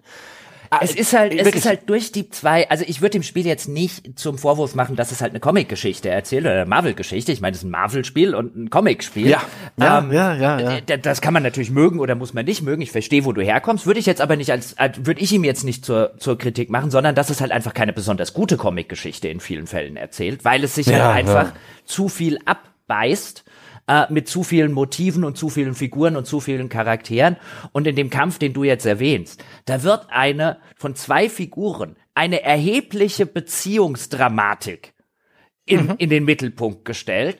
Und die wird halt im Rahmen dieses, und das, wenn man das richtig macht und richtig aufbaut und alles, dann kann das schon funktionieren. Aber hier ist es halt so ein, nee, glaube ich dir nicht, nee. Spiel. Ja, keine Sekunde ja, nope. ist das auch nur ansatzweise einfach, weil es halt zu viel macht. Ich meine, andererseits, was man sagen muss, die, die Zwischensequenzen sind super, die Vertonung, ich habe es auf Englisch gespielt, nach wie vor, äh, insbesondere in den Hauptrollen, ein Gedicht, ich liebe, ja, Yuri Lowenthal heißt er, glaube ich, als, als Spider-Man. Absolut. Mhm. Wirklich, äh, da stimme ich dazu. Die Inszenierung, das Performance Capture, die Voice Actor. Äh, ich mag, ich mag die Story nicht mögen. Es ist trotzdem gut geschrieben. Ja. Wobei ich finde, ähm, Spider-Man ist echt schlecht gealtert. Irgendwie sieht der aus, sieht der creepy aus. Also Peter Parker. Ich, ich mag den. Ich mag den, weil er halt so ein bisschen schräg aussieht. Der ist nicht dieses super schöne äh, runde Heldengesicht. Der hat einen relativ großen Adamsapfel. Der hat ein bisschen ein dominantes Kinn. Mir geht's ähm, nicht ähm, um die so ein bisschen Schönheit. schräg aus. Ich finde, der sieht einfach irgendwie immer ein bisschen falsch aus. Ich finde, der hat ein bisschen eine Fresse und das gefällt mir. das ist, ich habe ich hab mich halt dabei ertappt, wo ich gesagt habe, oh Peter, du bist nicht gut gealtert. Ähm, die haben den ja auch retconnt, ne? Der war ja auch im Original Spider-Man 1 von äh, Naughty Dog, sah der anders aus äh, und im HD-Remake haben sie bereits, äh, Quatsch, äh, von Insomniac, ähm, hab grad die Spiel, also im, im, im ersten Teil sah der ja für die PS4 noch anders aus als immer im Remaster. Ja. Ja, da sah ein bisschen Andrew Garfield Spider-Man-mäßig aus und dann haben sie es ein bisschen Redcon zu Tom Holland Spider-Man. Ja, äh, wie dem auch sei, ich, ich fand das schon gut. Und auch die, ne, wie die Haare animiert waren, wie, der, wie das ganze Spiel optisch aussieht. Und vor allen Dingen, ne, ich habe es schon echt gemeckert über den Plot, aber ich habe jede, äh, jede Hauptmission gerne gestartet, auch wenn ich teilweise mit den Augen gerollt habe. Ähm, oh Gott, jetzt reparieren sie ihn schnell. Ja, ein paar Jugendliche reparieren schnell mal einen Teilchenbeschleuniger mit Muskelkraft. Was für ein ja, Bullshit. Also die, ja, ja, wir, die Teile. wir sequenzieren schnell noch ein paar Gene und sowas. ja. ja. Da habe ich mich aufgeregt, Alter. Also wirklich Hanebüchen und Plottlöcher ohne Ende. Aber war jede dieser Missionen vom Pacing her echt cool. Gab es immer wieder absolut geiles Spektakel und Überraschungen und und und rasante Plotentwicklungen und Explosionen und und und, und einfach neues Zeug, wie cool das war. Also äh, das muss ich hier an der Stelle mal loben. Was ist ein Genuss, war sich durch dieses Spiel zu spielen. Äh, dass es mich nie mit irgendwas genervt hat. Es gab nie irgendwas, ein, ein, ein Plot-Device, irgendein Story-Faden, der zu lange in der Hand gehalten wurde. Selbst die Schleichmissionen im Spiel sind sehr gut. Über die haben sich wohl die Leute im ersten noch sehr aufgeregt äh, weil sowohl im ersten als auch jetzt im zweiten Teil wird man in der Rolle von Mary Jane mal ein bisschen schleichen. Aber hier in Spider-Man 2 sind das sehr gute Missionen, die ich gerne gespielt habe. Daumen hoch und so, sobald auch nur die Gefahr besteht, dass mich das jetzt vielleicht nerven könnte, zack, wir machen was anderes. Daumen hoch. Ja, ich dachte auch am Anfang, als die Mary Jane Watson Schleichmissionen kamen, so, ah, oh, das kann in die Hose gehen, aber die waren tatsächlich ordentlich. Äh, die Seiten ja. sind nicht zu lang, die sind auch nicht zu sehr auf Schleichen, ja, also das kann man halt hm. einfach äh, äh, einfach ordentlich wegspielen, aber sie transportieren mhm. schon, was das Spiel halt zeigen will, nämlich dass Mary Jane Watson eben kein Superheld ist. Und mhm. was ich halt schade finde insgesamt an dem ganzen Kuddelmuddel sind zwei Punkte insbesondere. Der erste ist, dass mir halt die Story vom ersten Teil echt richtig gut gefallen hat. Auch da im Kontext für eine Superheldengeschichte, weil ich gerade diesen, diesen, diesen, diesen Niedergang, ja, oder dieses äh, zum bösen Sith werdens des Dr. Otto Octavius, der mhm. am Anfang dieser väterliche Freund ist, ähm, weil ich das halt einfach richtig gut gemacht fand, das ganze Spiel jemandem, äh, also dieses Wissen, das man natürlich mitbringt, ähm, mhm. wenn man sich nur ein bisschen auskennt, das wird mal irgendwann, wahrscheinlich gegen Ende des Spiels, das wird mal der Oberboss, aber am Anfang ist er mein Freund und wir arbeiten zusammen an etwas, was die Welt, also Prothesen, was die Welt einen besseren Ort macht und dann eben ähm, dieses langsame, für das sich das Spiel auch die Zeit nimmt, um die, um die Beziehung zwischen den Figuren gut darzustellen und, und, und. Dieses langsame dabei zusehen, wie der immer weiter abdriftet. Ähm, nicht, weil er ein böser Mensch ist, sondern weil andere böse Menschen halt Dinge tun, die sie nun mal tun. Und das hat super funktioniert und auch die Entwicklung, die Peter Parker durchnimmt und jetzt einfach mit zwei Spider-Mans und den ganzen Bösewichten teilweise von vorher und den neuen Bösewichten mhm. und der Beziehung zwischen Peter Parker und Mary Jane Watson und ähm, der Tatsache, dass der Böse aus Teil 2 wieder bei, bei Miles Morales ist, weil der hat da auch noch ein persönliches Hühnchen mit dem zu rupfen. Das ist halt unterm Strich einfach, finde ich, zu viel. Ähm, ich finde es ja toll, dass das Spiel mal nur 30 Stunden lang ist und kein 80 Stunden Open World mhm. Aber man merkt schon, die mussten in diese 30 Stunden echt viel Story reinprügeln, die vielleicht für zwei Spiele einfach besser äh, vom Pacing her war. Und dann gehen sie hin teilweise, und das finde ich eine Frechheit, ähm, dann gehen sie teilweise. Eine Frechheit, eine Frechheit. Jetzt, jetzt kommt eine Frechheit. Jetzt, ich lehne mich nach vorn. Ähm, es gibt auch, es gibt nicht nur so neben Krempel sozusagen, mhm. den man dann machen kann oder lassen kann, zu dem kommen wir gleich, sondern es gibt noch die ein oder andere, insbesondere eine so große Nebenhandlung. Da gibt es mhm. offensichtlich irgendwelche Kultisten in dieser Spielwelt, die irgend so eine Art Flamme anbeten. Ja, und mhm. neue Mitglieder dann so mit Brandzeichen, Brandmarken und irgendwie alles in Flammen setzen wollen. Und dann spiele ich diese ganze Nebenmissionskette. So riesig ist sie nicht nur damit das am Ende endet in einem DLC kommt. Stimmt, das ist eigentlich ein Deal, das ist ein. Das ist eine absolute Frechheit, finde ich. Das ist ein DLC-Hook. Ja. ja, aber also die Mission ist fertig, ja, und sozusagen, ja, so ein bisschen hast du schon was bewirkt, ja, aber und dann sagt dir das Spiel auch relativ deutlich ein, ja, ja, aber aufhören und den Bösewicht fangen, das tust du erst im DLC. und das finde ich halt dreist. Ja, sowas kann ich ja gar nicht leiden. Ja, du erzählst dann so deine Hauptnebenhandlung des Spiels, ist halt ein DLC-Hook. Ah. Und da wird auch das Spiel manchmal dann, finde ich, auch zu cute. Es gibt eine andere Nebenbeschäftigung, nämlich die langweiligste Sammelnebenbeschäftigung, dass du, keine Ahnung, wie viele das sind, aber viele kleine Spider-Bots in dieser Spielwelt mhm. aufsammeln musst.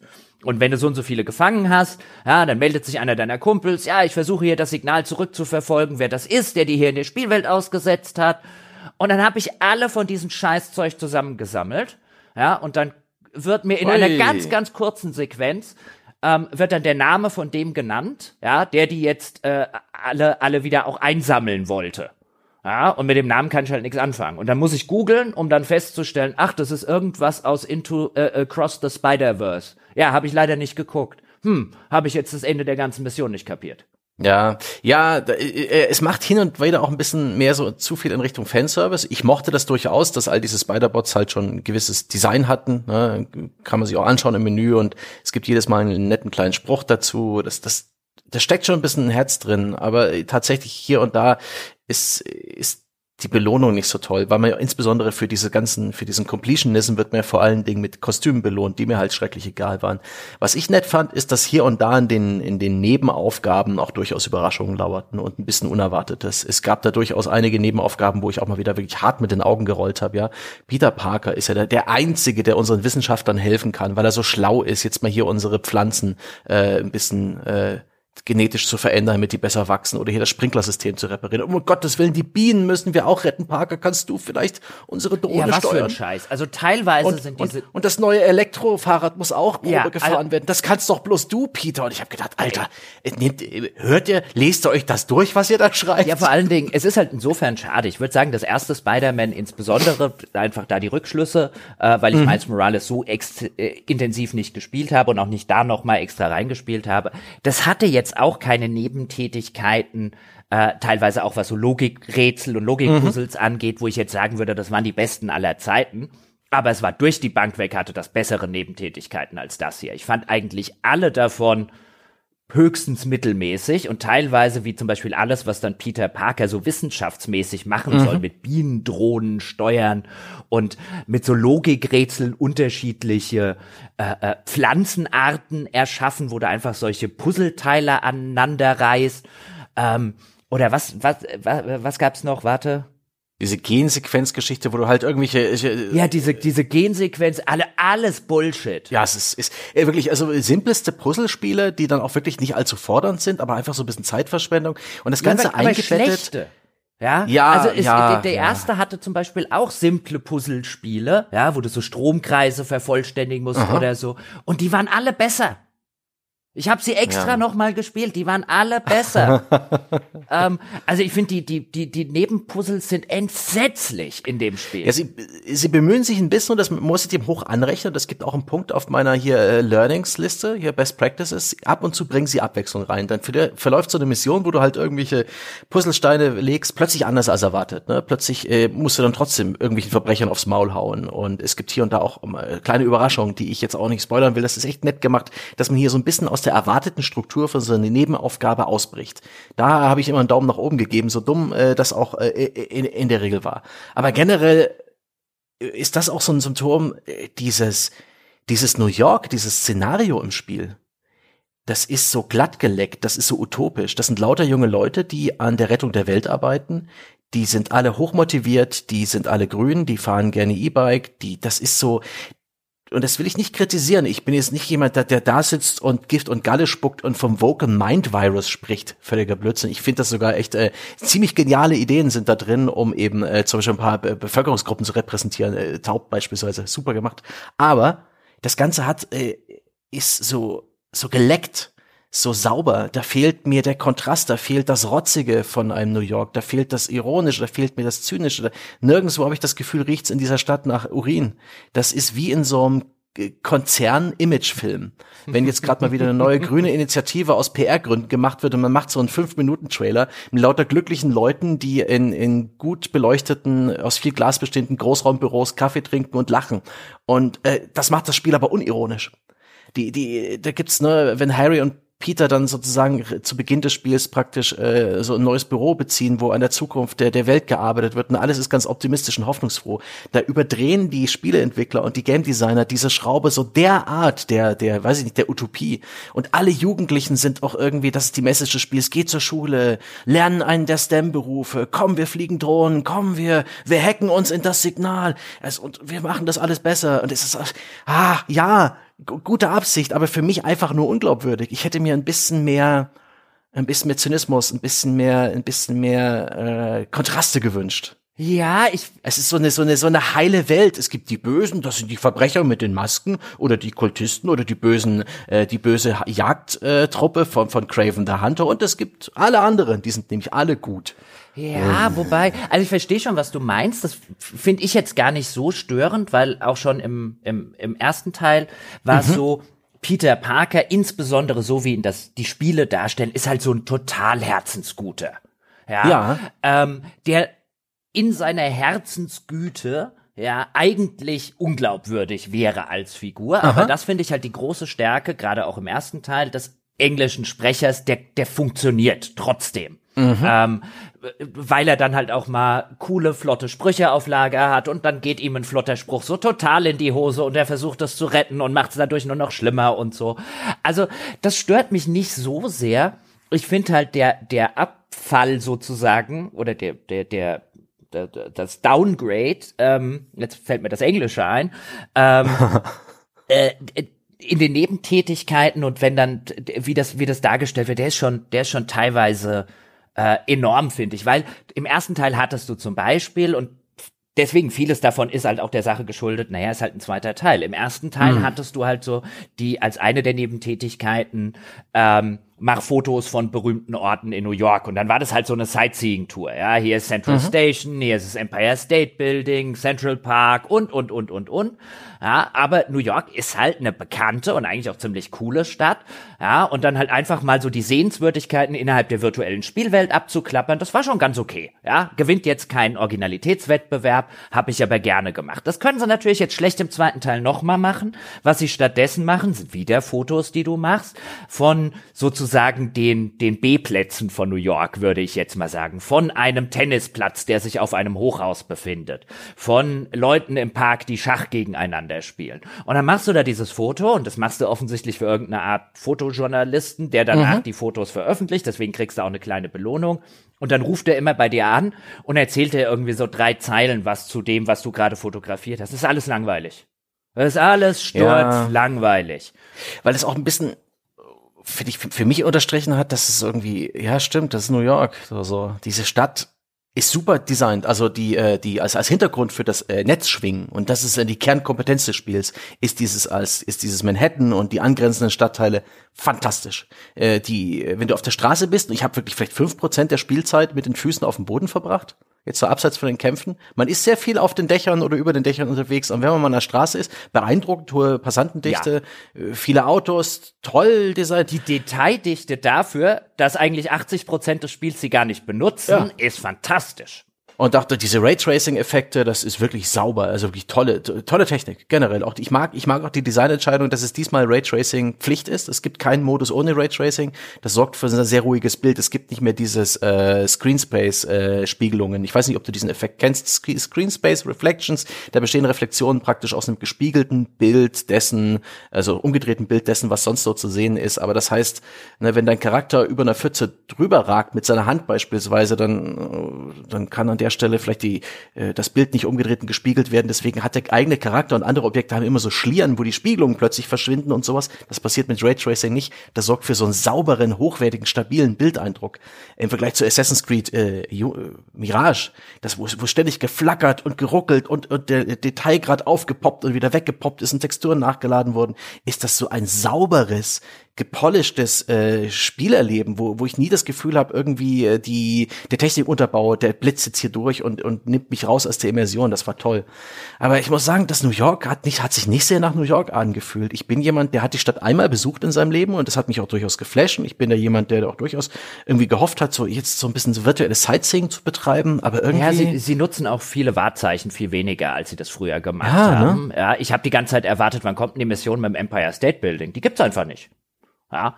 Ähm, ja. Und, ich, und, und ich hatte auch Technik übrigens sollten wir noch ganz mhm. kurz erwähnen. Es gab ja, was mich total verwundert hat, Leute haben im Forum geschrieben, haha, ich bin ja mal gespannt, was der Jochen zu diesem Bug-Festival von Spider-Man 2 sagt. Und ich so, er hatte keinen einzigen Bug bislang. Echt nicht? Nee, also bei oh. mir lief das von vorne bis hinten absolut ultra rund. Es gab aber offensichtlich, ähm, die sind meines Wissens nach jetzt weitgehend behoben, aber insbesondere mit den Disk-Versionen anscheinend ein Problem.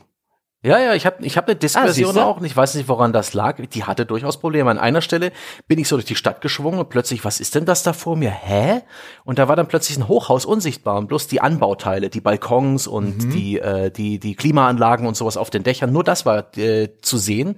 Der Rest des Hochhauses war unsichtbar und da bin ich so dran rumgeschwungen und habe mir das angeschaut und wenige Sekunden später ist mein Spiel abgestürzt. Ähm, das war der einzige Absturz, den ich zu beklagen hatte. Und aber insbesondere gegen Ende des Spiels, im, im letzten Drittel, im letzten Akt, ist es immer wieder mal vorgekommen, dass äh, Missionsfortschritt äh, nicht getriggert wurde.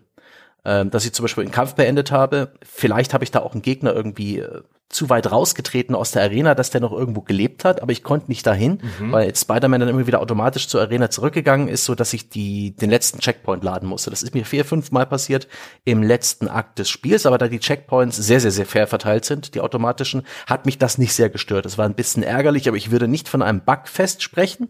Für, äh, für den fantastischen Ersteindruck im ersten Drittel des Spiels hat es aber schon, ja, es ist ein bisschen schade, dass es hinten raus etwas nachgelassen komisch, hat. Dass das anscheinend, habe ich nämlich jetzt auch gelesen, hauptsächlich die Disk-Version betrifft, weil meine Download-Version hat echt keine Probleme gemacht. Das ist seltsam. Es dürfte eigentlich keinen Unterschied geben zwischen denen, aber äh, weil die Disk wird ja auch nur installiert und ja. nachher lediglich zur Verifizierung äh, kurz ähm, eingelesen. Seltsam. Ich finde das auch seltsam. Aber ich habe ja, aber auch keine gute Begründung dafür gelesen oder gesehen. Würde jetzt sagen, da müssen wir mal dranbleiben, aber ich bin ja dann demnächst erstmal äh, im Hundeurlaub. Äh, es ist ja nicht so, dass das Spiel nicht spielbar ja, ja. ist. Für mich hat es okay. überhaupt keinen äh, Abbruch gegeben am Spielspaß. Das war jetzt, ähm, da gibt's andere Spiele, die, die, die in einem viel schlimmeren Zustand gestartet sind. Ich finde, das passt. Insgesamt hat das Spiel ein Polish und eine Qualität, die sind beeindruckend, ähm, was da so. Okay, aber man sollte, man sollte wahrscheinlich sagen, wer sich jetzt aufgrund dieser Besprechung Zeitung zum Beispiel kaufen will, greift im Zweifel, wenn es ihm egal ist, lieber zur Download-Variante.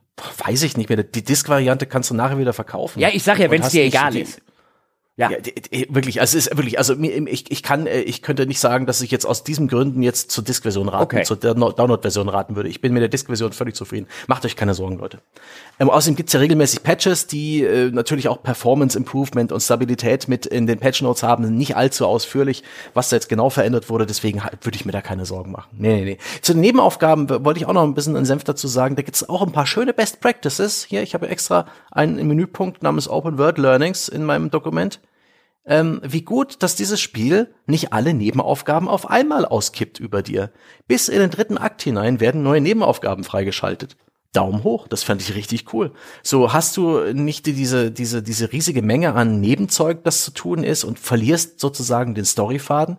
Du hast, kriegst immer eine Handvoll, hier guck mal, wir schalten jetzt das für dich frei, wenn du willst, mach die alle, wenn du willst, da ist die nächste Story-Mission. Und dann, wenn du willst, kannst du das eben alles machen. Aber du hast immer den Story-Faden und irgendwann hast du auch alles erledigt und musst dann zwangsläufig wieder die Story spielen. Ich finde, das ist nett und es ist auch sehr schön, dass es in diesem Spiel die Möglichkeit gibt, manche, nicht alle, manche dieser Nebenaufgaben eben auch relativ früh zu 100 Prozent zu beenden, während andere erst später im Spiel zu beenden sind. So hast du auch immer wieder regelmäßig dieses Gefühl, sowas Tolles erreicht zu haben. Die Belohnung, es kommt ein bisschen drauf an, manche sind ganz nett, manche eher konsequenzfrei. Wer sich über neue Spider-Man-Anzüge freut, dem wird das gefallen. Ich mochte, dass manche dieser Nebenaufgaben auch so ein bisschen ein Storybeat mitbringen und, und solche Geschichten, teilweise auch echt schöne Ideen, schöne Überraschungen, äh, teilweise richtig gut geschrieben. Das hat mir, das hat mir durchaus gefallen. Da war ich auch mal neugierig drauf, zumindest jeden Nebenaufgabentyp ein paar Mal auszuprobieren. Äh, ist echt, echt angenehm. Also die, die, diesbezüglich hat mir die Struktur ganz gut gefallen. Anders als eben so ein Assassin's Creed, wo du halt irgendwie auf den Turm kletterst, äh, die Kamera dreht sich einmal und du siehst alle Marker, die da verteilt sind und hast du diese, diese Waschliste, die sie so erschlägt. Wie schön, dass es hier so ein bisschen im Spielverlauf eingestreut wird. Ja, es gibt, es, äh, ja, ja, es gibt, es gibt auch schon äh, in den Nebentätigkeiten, auch wenn sie vielleicht dann mal erzählerisch ein bisschen blöd sind mhm. oder im, im, im DLC-Hook enden oder so, gibt es auch immer wieder coole Sachen, die du halt einfach ja. mit Spider-Man machen kannst. Was ich halt schade finde, ist, also wenn du durch die Spielwelt dich bewegst, dann ploppen auch überall so Verbrechen auf. Die werden dann ja. einfach mit so einem roten Ausrufezeichen auf der Karte markiert. Und früher war es noch so, dass die halt zu der Progression des Stadtviertels dazugehörten. Da mhm. gab es dann so und so viel normale Verbrechen und dann so und so viel besondere Verbrechen. Ähm, und jetzt ist es so, dass die Verbrechen einfach äh sind. Weil alles, was ja. du bekommst am Ende, sind Crafting-Materialien, die du nicht brauchst. Und ich fand es so ein bisschen schade, insofern, weil eben bei den vorigen Spielen habe ich diese Verbrechen auch immer gerne gemacht, weil sie hatten einen spielerischen Zweck. Ja, ich wollte die abhaken, ich wollte den Stadtteil sozusagen befrieden, ja, dass ich den von allen Verbrechen. Und die Verbrechen sind A, teilweise relativ cool eigentlich, weil dann jagst du mhm. ein Auto und musst es zum, zum Anhalten bringen, ja, oder musst irgendwelche Feuer löschen mit deinen Spidey-Fäden. Da steckt eigentlich jetzt keine große spielerische Innovation drin, aber die sind eigentlich ganz geil gemacht. Ich habe nur festgestellt, hier sind sie wirklich Wegwerfmaterial in diesem Spiel. Ja. Und das fand ich auch insofern schade, weil dann war ich auf dem Weg, um die Welt zu retten, ähm, vielleicht im ersten Spider-Man und da unten oh, da findet gerade ein Raubüberfall statt. Das kann ja Spider-Man ja wohl mal nicht jetzt. Die Welt kann kurz warten. Ich muss mich um den Raubüberfall kümmern. Und hier habe ich halt relativ schnell festgestellt, es ist eigentlich nur Zeitverschwendung, diese Verbrechen zu ja. machen. Das ist halt schade. Sorry Leute, ja, das lohnt sich für mich ja. nicht. genau. Ich habe keinerlei Incentive, das ja, zu tun. Gerade am, äh, am Ende des Spiels, äh, wo doch wirklich Leute praktisch dir hinterherrufen, Spidey, ich brauche Hilfe. Oh, da, da ist eine Person in Gefahr. Und ich denke, nope, das, Mission, das Missionsziel ist, ist, ist bereits eingewählt. Wir gehen jetzt dahin. Ja. Ähm, aber auch ganz nett, ne, dass die Spielwelt, also für ein Open-World-Spiel fand ich das auch durchaus äh, interessant, wie sowohl im kleinen Details die Spielwelt sich verändert, als auch im, im Storyverlauf im, im Großen und Ganzen. Äh, zum Beispiel gibt's ja diese, diese, diese Set-Piece, wo praktisch am Anfang des Spiels so ein Gefängnistransport äh, auf einem Boot von den Bösewichten zum Kentern gebracht wird. Und dieses Bootswrack ist dann für dahin an der Stelle im Spiel zu sehen. Das fand ich ganz nett. Äh, gegen, auf der Gegenseite hatte ich niemals im Spiel das Gefühl zu wissen, wo ich eigentlich bin. ich habe mich niemals in dieser Stadt wirklich so vom, von, von der Navigation her zu Hause gefühlt. In anderen Open-World-Spielen hatte ich da schon mehr das Gefühl, ich weiß, wo ich bin. Bei dem GTA kannte ich irgendwann äh, mehr oder weniger die verschiedenen äh, Stadtteile vom Look her und von der Straßenführung. Aber da ich bei Spider-Man vor allen Dingen halt so chaotisch durch die Gegend schwinge und gleite, keine Ahnung. Hier, hier ist das Empire State Bildung. Hätte auch der andere Stadtteil sein können. Ist mir nie so richtig. Ich habe da auch nie so eine richtige Ortskenntnis entwickelt, weil es auch nicht wichtig ist, weil man so übermächtig von der Fortbewegung ist. Das fand ich auch einen interessanten Effekt, wie wie diese Spielwelt völlig anders funktioniert hat als in sowas wie in Assassin's Creed, wo du viel näher dran bist, wo du viel mehr von diesem Mikrokosmos mitkriegst, wo du viel mehr NPCs zuschaust und diese Atmosphäre in dich aufziehst und die Architektur aus einem normalen Blickwinkel siehst, ist die Stadt für dich eher so diese diese diese Gymnastikhalle, ja, das ist wie der Mattenwagen, der ist rausgerollt ist und du springst einfach nur drüber und hast Spaß. ja, ich habe noch einen Kritikpunkt oh. auf der auf der Uhr und auf dem Zettel, ähm, den ich gerne noch anbringen würde, weil wir mhm. haben ja vorher schon ein bisschen über die Kämpfe geredet, können jetzt noch mal ein ja. bisschen mehr über die Kämpfe reden. Also ich finde das grundlegende Kampfsystem, das den Arkham Batman Spielen nachempfunden ist, das funktioniert nach wie vor gut. Ja. Ähm, es gibt viele coole Sachen, die ich, äh, die ich machen kann im, im Spielverlauf. Viele coole Arten, irgendwelche Kämpfe zu bestehen. Das ist mhm. auch eines der wenigen Spiele, wo mir die Bosskämpfe im Großen und Ganzen sehr gut, sehr gut gefallen haben, ja. sehr schön designt gewesen sind. Ähm, wo du auch durchaus teilweise mit ganz unterschiedlichen Strategien zum, mhm. zum Ziel kommen kannst. Ähm, also die Kämpfe mache ich gerne, die haben einen schönen Flow und wenn man da halt einmal drin ist und so ein bisschen gut von der Hand geht, dann flutscht das auch ganz schön. Ach, jetzt wieder ausweichen, ähm, dem mhm. Gegner drüber springen oder unter den Beinen durch und dann kriegt er wieder so einen so einen Kick von hinten an den Hinterkopf. Ja, man, man, man kann die schön spielen. Ja. Also wenn man sich Mühe gibt, kann man sie besonders ja. schön spielen. Das mag ich, wenn mhm. ein Spiel dir diese Möglichkeiten gibt. Und dann tanzt Spider-Man auch so ein schönes ja. Ballett ja. letztlich, so ein schönes mhm. Kampfballett. Äh, das ist butterweich, super animiert ähm, auch bis ins kleinste Detail und die verschiedenen Fähigkeiten und je nachdem, wo der Gegner den Tritt abkriegt, dann dann dann äh, ist das Ragdoll Movement ein anderes und und und und und nach wie vor super, aber und das jetzt kommt der Kritikpunkt, viel zu großer Fokus auf Fernkampfgegner. Ja, ab, ab ja, einem sehr frühen ja. Zeitpunkt ist es wirklich, dass du in der Kampfarena zig Fernkampfgegner bekommst und so dieses mhm. schöne Nahkampfballett sich sehr selten einstellt, weil du einen recht hohen Incentive hast, halt immer wieder äh, gerade zum Beispiel mit diesem Dreiecksangriff, wo du dich mit den Spinnenfäden mhm. hinziehst, halt zu dem Fernkampfgegner hinzugehen, den auszuschalten, dann den nächsten auszuschalten und so mhm. weiter, weil die dich sonst halt ständig aus den Kombos rausreißen und du ständig ausweichen ja. musst.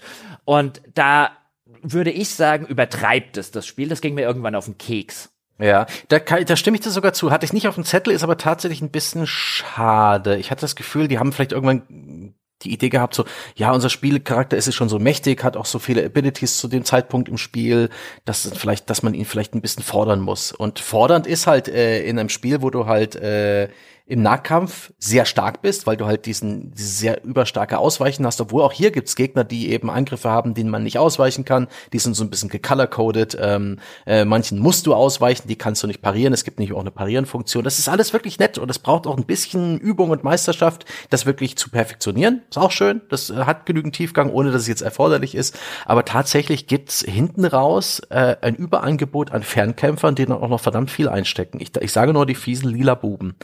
Ähm, was, mir, was bei mir noch auf dem Zettel steht, nicht unbedingt als Kritikpunkt, aber als eine leichte Enttäuschung, ist das optionale Stealth. Es gibt immer wieder die Möglichkeit, auch zu schleichen. Ähm, sich äh, einer Gegnergruppe, die dich noch nicht erkannt hat, schleichen zu nähern. Und da gibt's dann so ein bisschen wie damals bei den Batman-Spielen, ne, ist man dann eben der äh, der Stalker, der Jäger, der irgendwie auf einem Laternenpfahl sitzt. Wie bei den Assassin's Creed Spielen haben die Leute im Spiel, die Bösewichte, so harte Neandertal-Überaugenwülste. Ja? Die sehen also gerade so äh, waagerecht und alles, was sich über ihnen befindet, auf einer Laterne hockt oder auf einem Dach, können sie nicht sehen. Unsichtbar. Und so hockt man denn und, und schaltet einen Gegner nach dem anderen aus mit so Netzangriffen und das ist ziemlich trivial, mhm. weil es so eine 1-0-Entscheidung ist. Entweder sie finden dich oder nicht und dein Spinnensinn sagt dir, ob sie dich jetzt äh, erkennen, wenn du einen Angriff machst oder ob du unerkannt bleibst. Und so bleibt das dann, als ich dann irgendwann den Dreh raus hatte und wusste, wie das gespielt werden will, eine relativ langweilige äh, kleine Fingerübung, so ein Gegnercamp komplett unentdeckt zu werden, auszuschalten. Sie geben sich hier und da durchaus Mühe, dir auch ein paar Schauplätze zu bieten, die relativ komplex sind, mit vielen Höhenunterschieden und mit verschiedenen Gegnergruppen und auch so optionalen Zielen, wo man irgendwelche Alarme ausschalten kann, so dass sie keinen äh, Nachschub rufen können, wenn du entdeckt wirst oder dass bestimmte Roboterdrohnen nicht ausgespuckt werden und dir Mühe machen im, im Fall des Entdecktwerdens. Das ist nett gemacht gewesen, aber insgesamt ja, zu trivial. Hat, trivial und vor allen Dingen hat es dann Zeit gefressen, ja, genau. weil das äh, hat einfach, du musstest auf der Lauer bleiben und dann einfach ne, den Gegner jetzt weglenken mit einem Spinnenfaden auf eine Tonne und dann gehen aber die falschen Gegner in die falsche Richtung, also hast du den jetzt nicht äh, genug von den anderen abgelenkt, also musst du dann noch ein bisschen rumkrabbeln und das neu versuchen, rumfummeln, ohne dass du in Gefahr schwebst und ohne dass es allzu interessant ist. Ja, ja. ich meine, du kriegst, was, was ja auf so einer technischen Ebene echt cool ist, du kriegst ja relativ früh ja. im Spiel diese Funktion, dass du dann in sozusagen dieser großen Arena, in den oder kleinere, mhm. größeren, je nachdem, wo du halt schleichend vorgehen willst. Es gibt auch wieder solche großen Gegnerbasen, wie man sie auch schon mhm. aus dem ersten Teil kennt, wo halt sehr viele Gegner sind und wenn du dann äh, quasi kämpfend reingehst, löst du auch noch einen Alarm aus und dann kommt auch noch mal Verstärkung. Und jetzt mhm. gibt es diese Möglichkeit, dass ich überall hin Spinnenfäden schießen kann und dann über diese Spinnenfäden laufen kann. Also ich ja, kann wie, wie, so ein Seiltanzkabel. Wie so ein Seiltanzkabel und die kann ich ja. überall hinschießen und an dem wiederum kann ich dann so ein Purge Takedown, wie es das Spiel nennt. Also da kann ich dann, wenn der Gegner unten in der Nähe steht, dann schießt so ein Spinnenfaden und dann fliegt der Gegner hoch und dann wird er wie wie in so einer Spinne eingewickelt und dann hängt er unten an diesem Faden und die Persistenz innerhalb der Arena dieser Fäden ist ganz technisch ganz großartig, weil dafür, mhm. dass ich die schieße und die nicht quasi persistent sich in der Spielwelt befinden und ich mir aussuchen kann, wo ich die hinschieße, Fünf Minuten später, solange ich in der Arena bleibe, hängt der Kerl immer noch da. Mhm. Den ich da, da hochgezogen habe an dem selbstgemachten Faden. Und das ist schon technisch echt hochwertig. Aber wie du schon sagst, es, dadurch wird's halt, gerade dadurch wird's halt komplett trivial. Und mhm. ich habe mich dann sehr schnell dabei ertappt, dass ich gesagt habe, nee, ich hüpfe da jetzt einfach rein, weil der Kampf macht mehr Spaß. Ja, ja. Der, der, und ach, ins, ja, äh, insgesamt hat das Spiel halt einfach Spaß gemacht. Es war, ähm, wir haben jetzt ganz schön viel gemeckert. Aber das ist auf einem hohen Niveau, das will ich vielleicht auch nochmal hier unterstreichen. Das war ähm, in, in zu, ich habe es immer wieder gern angeschmissen. Ich war nie frustriert oder irgendwie abgefuckt von dem Spiel oder gar gelangweilt. Ich, äh, ich habe ganz schön oft mit den Augen gerollt. Ich habe manchmal gelacht über das Spiel. Ja? Aber im Großen und Ganzen war es eine, eine, eine sehr angenehme, äh, äh, super spannende und überraschende Spielerfahrung. Da gab es ganz, ganz viele Gameplay-Elemente. Man denke an den Achterbahnpark. N nicht super, aber überraschend habe ich nicht kommen sehen und auch interessant in, in, in der Ausgestaltung, im Budget, was drin steckt. Man, man, man, man denke an die kleinen wenigen Spider-Bot-Missionen, wo man halt mal plötzlich was ganz kurz was ganz anderes spielt. Auch nichts Besonderes, aber es ist immer wieder Abwechslung gewesen. Zwischendurch immer wieder total geile Action mit einer fantastischen ja, Kamera. Sie variieren ihr mit fantastischen Effekten. Mhm. Super. die einzelnen Gameplay-Bestandteile sind kein Hexenwerk, aber die Art und Weise, wie das immer wieder neu variiert wird und immer wieder neu äh, gedacht und immer wieder neu inszeniert, toll. Also ich, ich muss wirklich sagen, ich, äh, ich habe ich Hochachtung vor den Entwicklern, äh, dass sie sowas auf die Beine stellen. Und insgesamt war es eine fantastische Spielerfahrung, trotz, trotz, trotz all meiner Kritik. ja, kann ich aber gut äh, super nachvollziehen, weil auch trotz aller meiner Kritik, und ich hatte jetzt ja wahrscheinlich ein bisschen mehr im Rahmen dieses mhm. Podcasts ähm, als du, einfach weil ich das erste in so Top-Erinnerung habe und dann jetzt auch durchs Reinspielen das nochmal bestätigt habe. Ähm, es ist ein gutes Spiel. Ja, und es ist ein mhm. Spiel, das ich auch wirklich jedem empfehlen würde, der halt jetzt auch vielleicht aufgrund des Podcasts halt weiß, worauf er sich einlässt, wo ich aber trotzdem dastehe und sage, es hat natürlich einige Sachen, gerade technischer Natur, die es jetzt deutlich besser macht. Ich fand aber den Vorgänger insgesamt das bessere Spiel. Äh, und deswegen auch der anfängliche Herr der Ringe äh, Vergleich mit mhm. äh, dem ersten versus dem dritten Teil. Ähm, ich würde es nach wie vor empfehlen. Es wäre allerdings auf meiner grünen Wiese, wäre es wahrscheinlich so eine glatte 80 oder so. Da würde da würd mhm. ich wahrscheinlich landen und würde sagen, das ist ein Spiel, das kann man für die Leute, denen sowas Spaß macht, kann man das rundheraus empfehlen. Da muss man nicht auf einen Sale oder so warten. Das kann man sich direkt schießen.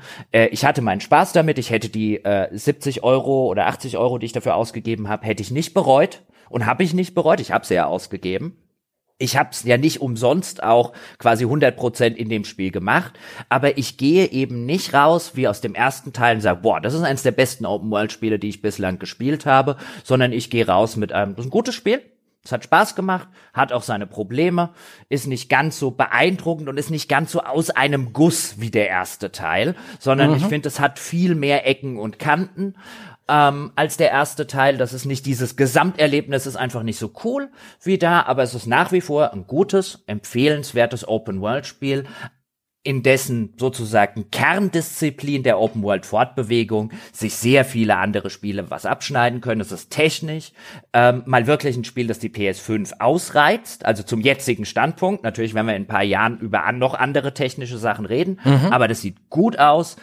Ähm, sieht teilweise sehr gut aus, ist technisch auf einem extrem hohen Niveau, ist super gepolished, ähm, hohe Production Values drin. Das ist wirklich ein AAA-Spiel, wo ich jetzt bei aller Kritik sagen würde, wenn die alle so wären wie Spider-Man, ja, schöne Open-World-Zukunft. Äh, und schöne ja. AAA-Zukunft, meine ich.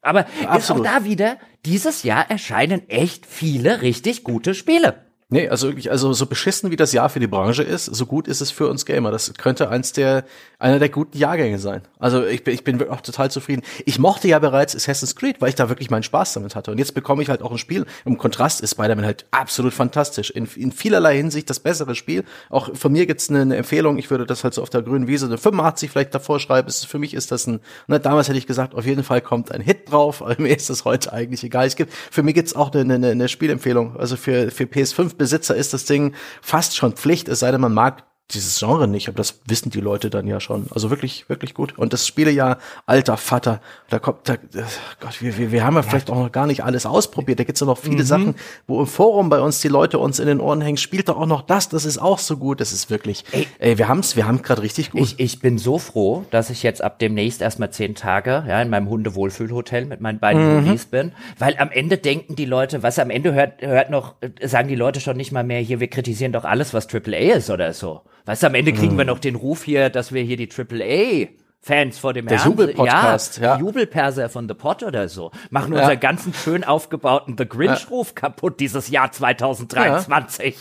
Ganz genau. Unsere Freunde von Sony präsentieren The Pod. Also, also wirklich, ähm, äh, ich habe jetzt auch echt nicht erwartet, dass Spider-Man 2 scheiße wird. Ich habe mich halt richtig, richtig nee. drauf gefreut und ich gehe jetzt so mit einer einerseits schon zufrieden, andererseits mit so einer ganz milden Enttäuschung raus, weil ich glaube, das hätte deutlich noch mal das bessere Spiel auch erzählerisch werden können, wenn man sich halt einfach auf eine Sache konzentriert hätte, auf eine Figur.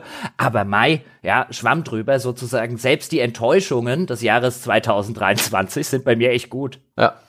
Und ich bin wirklich neugierig, was Insomniac denn jetzt noch so an Output in den nächsten Jahren hat, weil die haben äh, erstaunlich viel schon rausgebracht. Das Ratchet Clank Rift Apart, Miles Morales, Spider-Man Remastered, jetzt das ist, ist schon das vierte Spiel in den paar ja, Jahren man, PS5. Man, man, ähm, würde ja erwarten, dass sie diese Open-World-Technologie, die sie jetzt ja gebaut haben für Spider-Man, einfach mal noch für eine andere Franchise-IP Naja, benutzen. also äh, Wolverine ist angekündigt, wird das nächste große Spiel von denen wohl. Ich kann, weiß nicht, Immer inwiefern die, die da vielleicht nicht was anderes machen.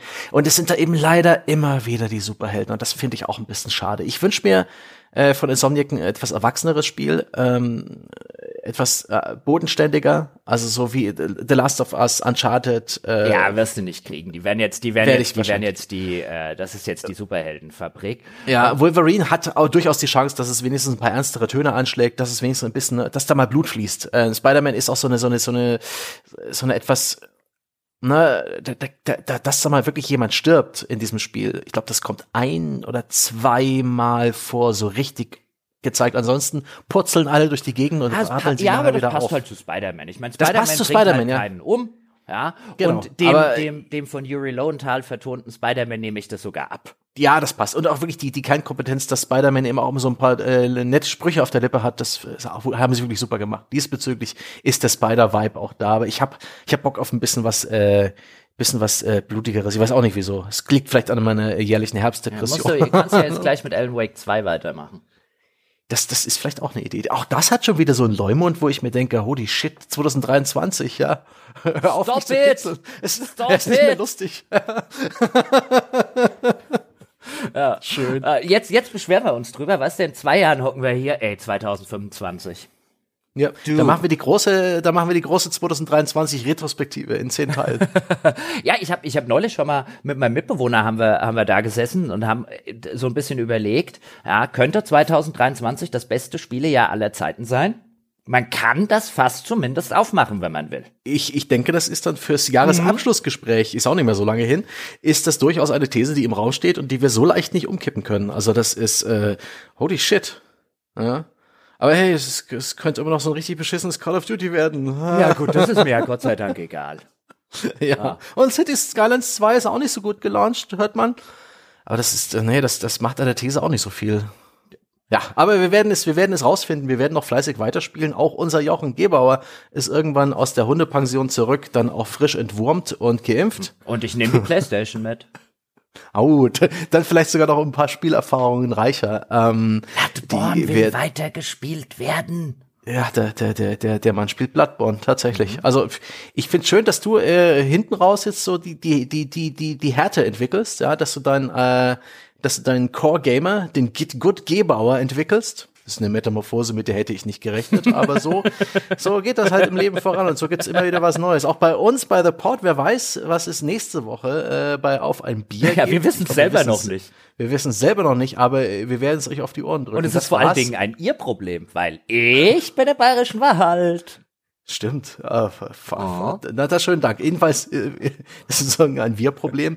Liebe Freunde, wir werden das alle gemeinsam lösen. Das war's jedenfalls für heute mit Auf ein Bier. Vielen lieben Dank für eure Aufmerksamkeit. Wenn es Gesprächsbedarf gibt, äußert den doch einfach im Weltbesten Spieleforum unter forum.gamespodcast.de. Und wenn ihr uns einen Gefallen tun wollt, dann kommt mal her, dann klickt doch mal hier irgendwo in eure Podcast-App oder auf irgendeiner Plattform wie Spotify, Apple Podcasts oder Facebook auf positiv, auf fünf Sterne, auf das lächelnde Smiley, auf den Daumen nach oben. Ich weiß nicht, welche Möglichkeiten es heutzutage überall, überhaupt gibt und auf welchen Plattformen wir überhaupt zu finden sind. Aber Sichtbarkeit ist immer eins der großen äh, Probleme, der Herausforderung für so ein Projekt wie unseres und diese Sichtbarkeit hilft uns. Und wenn ihr die uns schafft, indem ihr uns positiv bewertet, vielleicht sogar einen kleinen Kommentar schreibt, da wären wir euch sehr dankbar. Das kostet euch nichts außer ein paar Sekunden eurer Zeit, zack, schon sind wir dicke Kumpels geworden. Und wenn wir noch so richtig unsere Beziehung vertiefen wollen, dann äh, könnt ihr mal darüber nachdenken, unser Projekt zu unterstützen mit einem Fünfer im Monat via der Crowdfunding-Plattformen Patreon und Steady. Ähm, alle Infos dazu gibt's unter gamespodcast.de slash abo. Da gibt's auch einen Link zu jeder Menge Schnupperinhalten. Da könnt ihr euch mal angucken, was Abonnenten von uns so unter der Woche noch bekommen an verschiedenen äh, Podcast-Formaten. Da gibt's dann das Vollprogramm und damit äh, finanziert sich nämlich unser Projekt zu 100 Prozent. Wir nehmen keine Werbung, äh, wir kaufen keinen Merchandise, wir haben keine ne, Sponsor-Nachrichten, die hier auch dann vorgelesen werden von uns, wo wir dann das neueste Waschmittel oder irgendwelche Gaming-Getränke loben. Das machen wir nicht, da sind wir sehr froh drum. Und wir können vielmehr uns die Themen aussuchen, auf die wir Bock haben. Und dazu sind zu 100 Prozent unsere ganz fantastischen über 6000 Bäcker verantwortlich, die wir äh, absolut lieben und denen wir zu Dank verpflichtet sind. Also äh, Echt was? Jetzt schon über 7000 Bäcker. Es gibt, also, es, gibt noch Wachstumsgeschichten. ähm, vielen lieben Dank. Ihr seid richtig cool. Und äh, euch klopfen wir auf die Schulter und bedanken uns auch bei allen von euch für eure Aufmerksamkeit. Das war's für diese Woche mit Auf ein Bier. Bis zum nächsten Mal. Ciao, ciao.